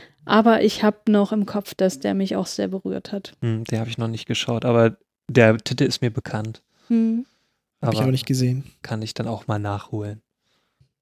Ja, ich habe jetzt noch hier Hacksaw Ridge aufgeschrieben, weil ihr den gerade noch genannt hattet. Der kommt in unserer anderen Folge vor oder eher nicht? Ich weiß es ehrlich gesagt nicht. Äh, nein, da habe ich den nicht. Aber du findest den auch gut, ne? Der ist schon gut. Also der hat, der hatte auch Szenen drin gehabt, die mich sehr berührt haben, besonders das Ende, weil ich auch die ganze Zeit während des Films dachte, das kann doch nicht so passiert sein, so, das, das geht nicht. Mhm. Also, das ist total unrealistisch, so. Aber am Ende wird dann sogar gesagt, so, naja, der Typ, der dann, also es geht ja um so einen sehr gläubigen Menschen, der in den Krieg ziehen möchte, weil er unbedingt sein Land, äh, also er ist US-Amerikaner und möchte unbedingt ähm, sein Land unterstützen.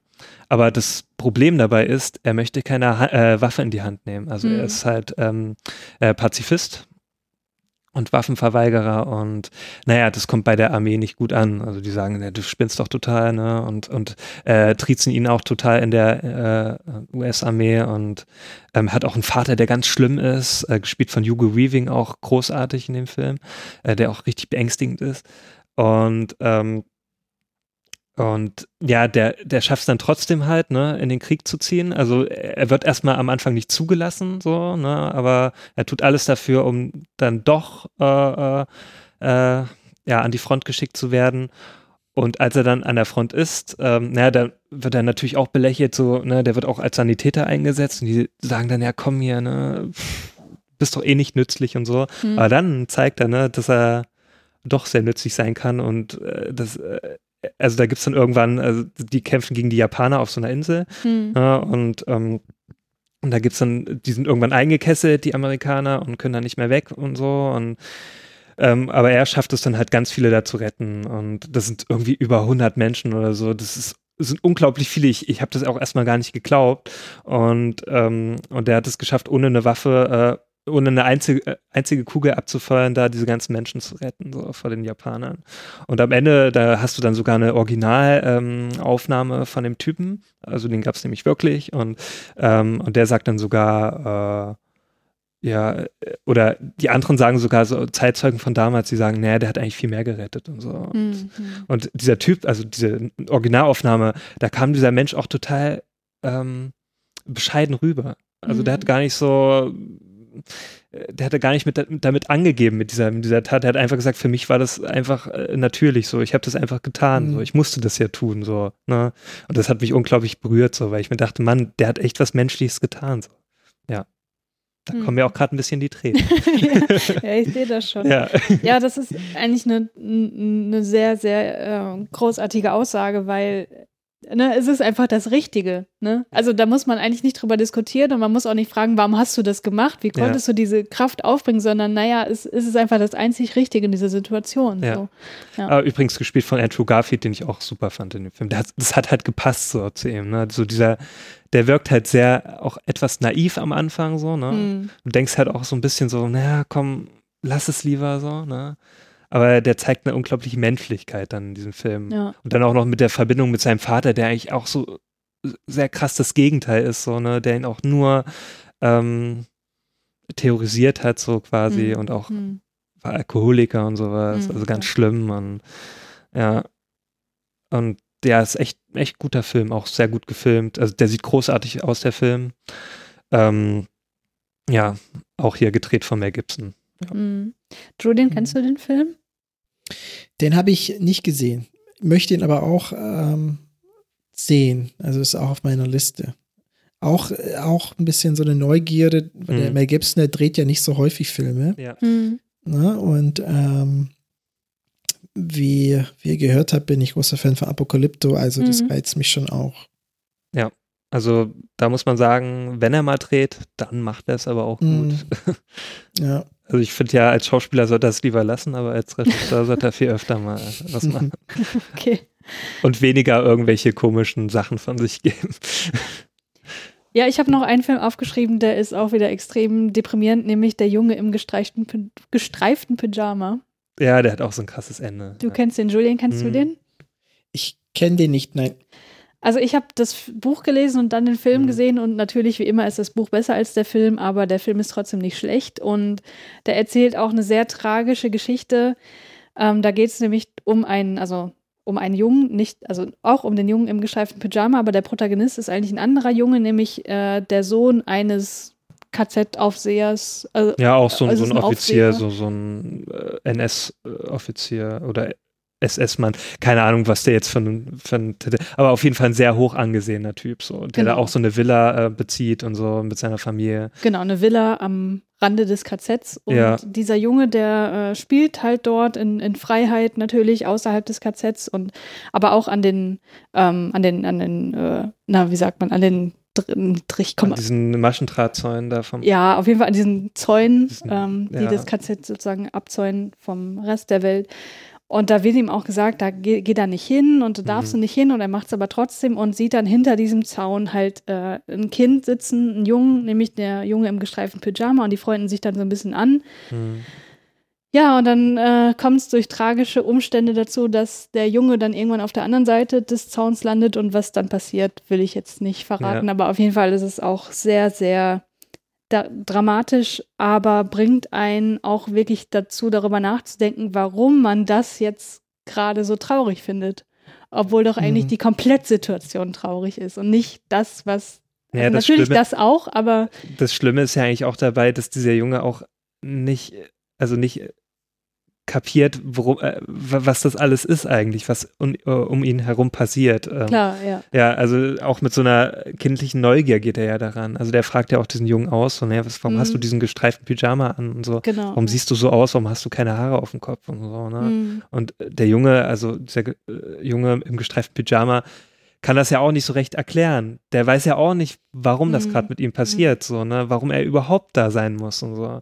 Ne? Und, und du weißt das ja als Zuschauer, du, du kennst ja die ganzen Umstände, ne? Mhm. Ähm, und du weißt ja eigentlich auch, wo das, also wie wie es wie es weitergeht mit den Jungen, ne, in diesem Mhm. gestreiften Pyjama. Du weißt nur nicht, was mit den anderen Jungen passiert. Und das ist auch das, das was dann das am Ende hin auch noch so, so spannend macht ähm, und auch so tragisch eigentlich.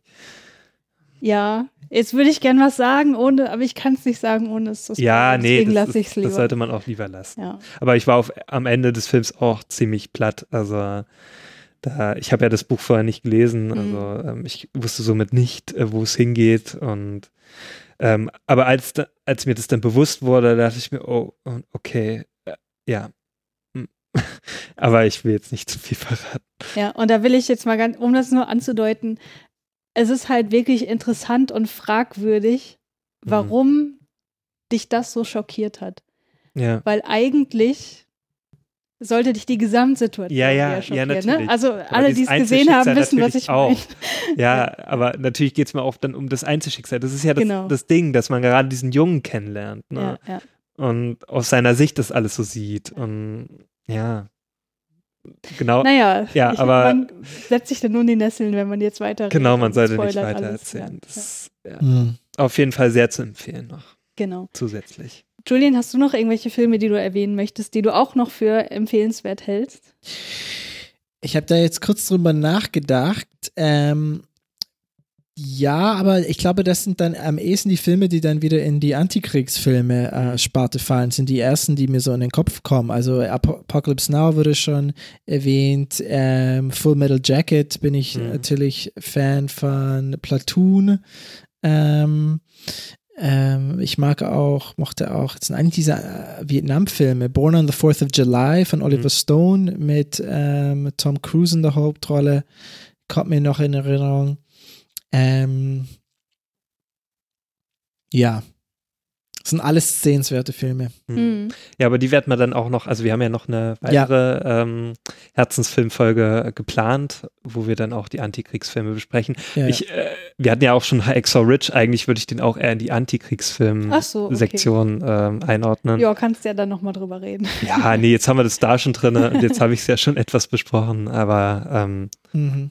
Genau, ich finde es eigentlich auch eher ein Antikriegsfilm. Ach so, ja gut, ich habe den ja nicht gesehen. Weil ja, das ist ja auch eher aus der Sicht der ganzen Soldaten. Obwohl, der kann man ja auch hört locker auch nehmen. Also, das ist eh schwierig, da, Eben, ja. da irgendwie das Eine aufzuteilen. ganz scharfe Grenze. Genau, also wir mussten ja auch erstmal vorher schauen, was überhaupt ein Kriegsdrama ist und was ein Antikriegsfilm ist und so weiter.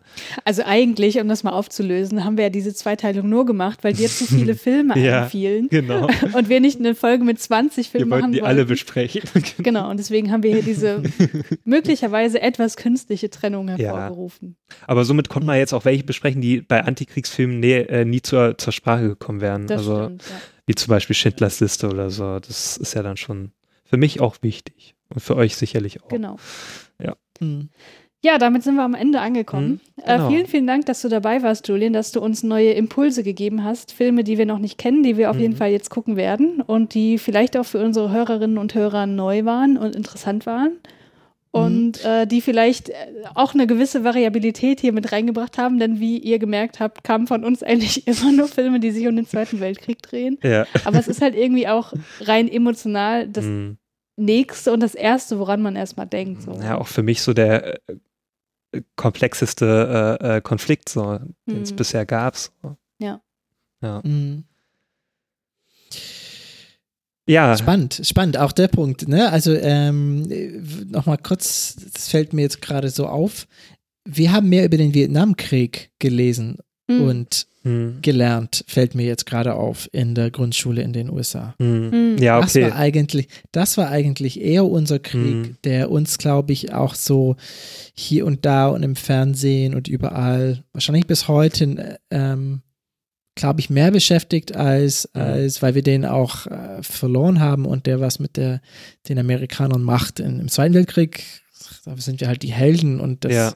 Passt eher so ins Narrativ, so, ne? Mhm. Und äh, ich glaube, der Vietnamkrieg ist eher so ein, so ein heftiger Knick Hm. ähm, für viele.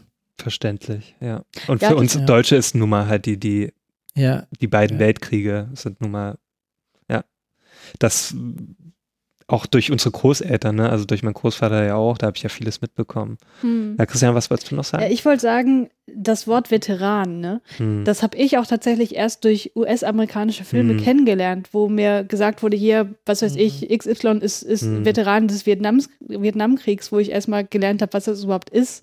ja. Also für uns, also ich zumindest habe das Wort Veteran nie in Zusammenhang mit Soldaten des Zweiten nee, wir Weltkriegs kennen das auch gar kennengelernt. nicht so sehr, ja. Und ähm, insofern, also ich will damit nur sagen, dass sich, also auch für mich, dass äh, durch die, durch die Film, äh, äh, durch meinen Filmkonsum auch klar wurde, dass der Vietnamkrieg für die US-Amerikaner irgendwie einen super hohen Stellenwert hat Mhm. in der Identität und so Mhm. weiter. Ja, Ja. Mhm.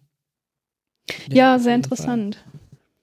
ja, war eine Fall. sehr Spannend. interessante Ja. Folge, fand ich. Ja, auf jeden Fall auch, dass wir da jetzt nochmal diese andere Perspektive mit Mhm. reingekriegt haben. Also super gut. Ja. Vielen Dank, dass du dich gemeldet hast und Ja, dass du mit dabei Dank. warst. Ja, danke, danke auch. Hat mir echt Spaß gemacht. Also war cool. Ich ähm, freue mich auf, wie heißt das? Son of Saul. ja. Naja, Freunden. genau, genau. Ja, wir verlinken auf jeden Fall deinen Podcast in den Show Notes. Ihr solltet da unbedingt mal reinhören. Du kannst ja, wenn du magst, nochmal äh, ein bisschen darüber erzählen, was für Gespräche du dafür ist, weil ich habe ja nur am Anfang gesagt, das ist ein Gesprächspodcast und du hast ja ganz Ja. unterschiedliche Gäste dort. Ich habe ganz unterschiedliche Gäste. Das ist immer so ein äh, laufendes Experiment bei mir. Mein äh, Vorbild oder eines meiner Vorbilder ist so eine Podcast-Szene, ist auch in den USA. Ich höre Joe Rogan immer sehr gerne. Mhm. Und er hat da auch immer ganz, ganz unterschiedliche äh, Gäste. Und ähm, ich weiß, das ist marketingtechnisch nicht so gut, wenn man sagt, ich mache irgendwie, keine Ahnung, alles Mögliche, aber es macht mir Spaß. Ich, es macht mir Spaß. Ähm, es sind spannende Gespräche dabei, ähm, auf jeden Fall. Und äh, kann den Leuten empfehlen, da mal reinzugucken. Ähm, ich mache das Ganze recht offen immer und äh, bisher funktioniert es gut und das macht mir Spaß und ähm, denke, das ist das Wichtigste. Auf jeden Fall. Genau. Ja. Gut, dann können Sind wir wir uns am jetzt äh, verabschieden. Genau. Möchtest du noch ein paar Schlussworte sagen? Ja, bis zum nächsten Mal. Ja, bis zum nächsten Mal. Tschüss. Tschüss. Bis zum nächsten Mal. Ciao.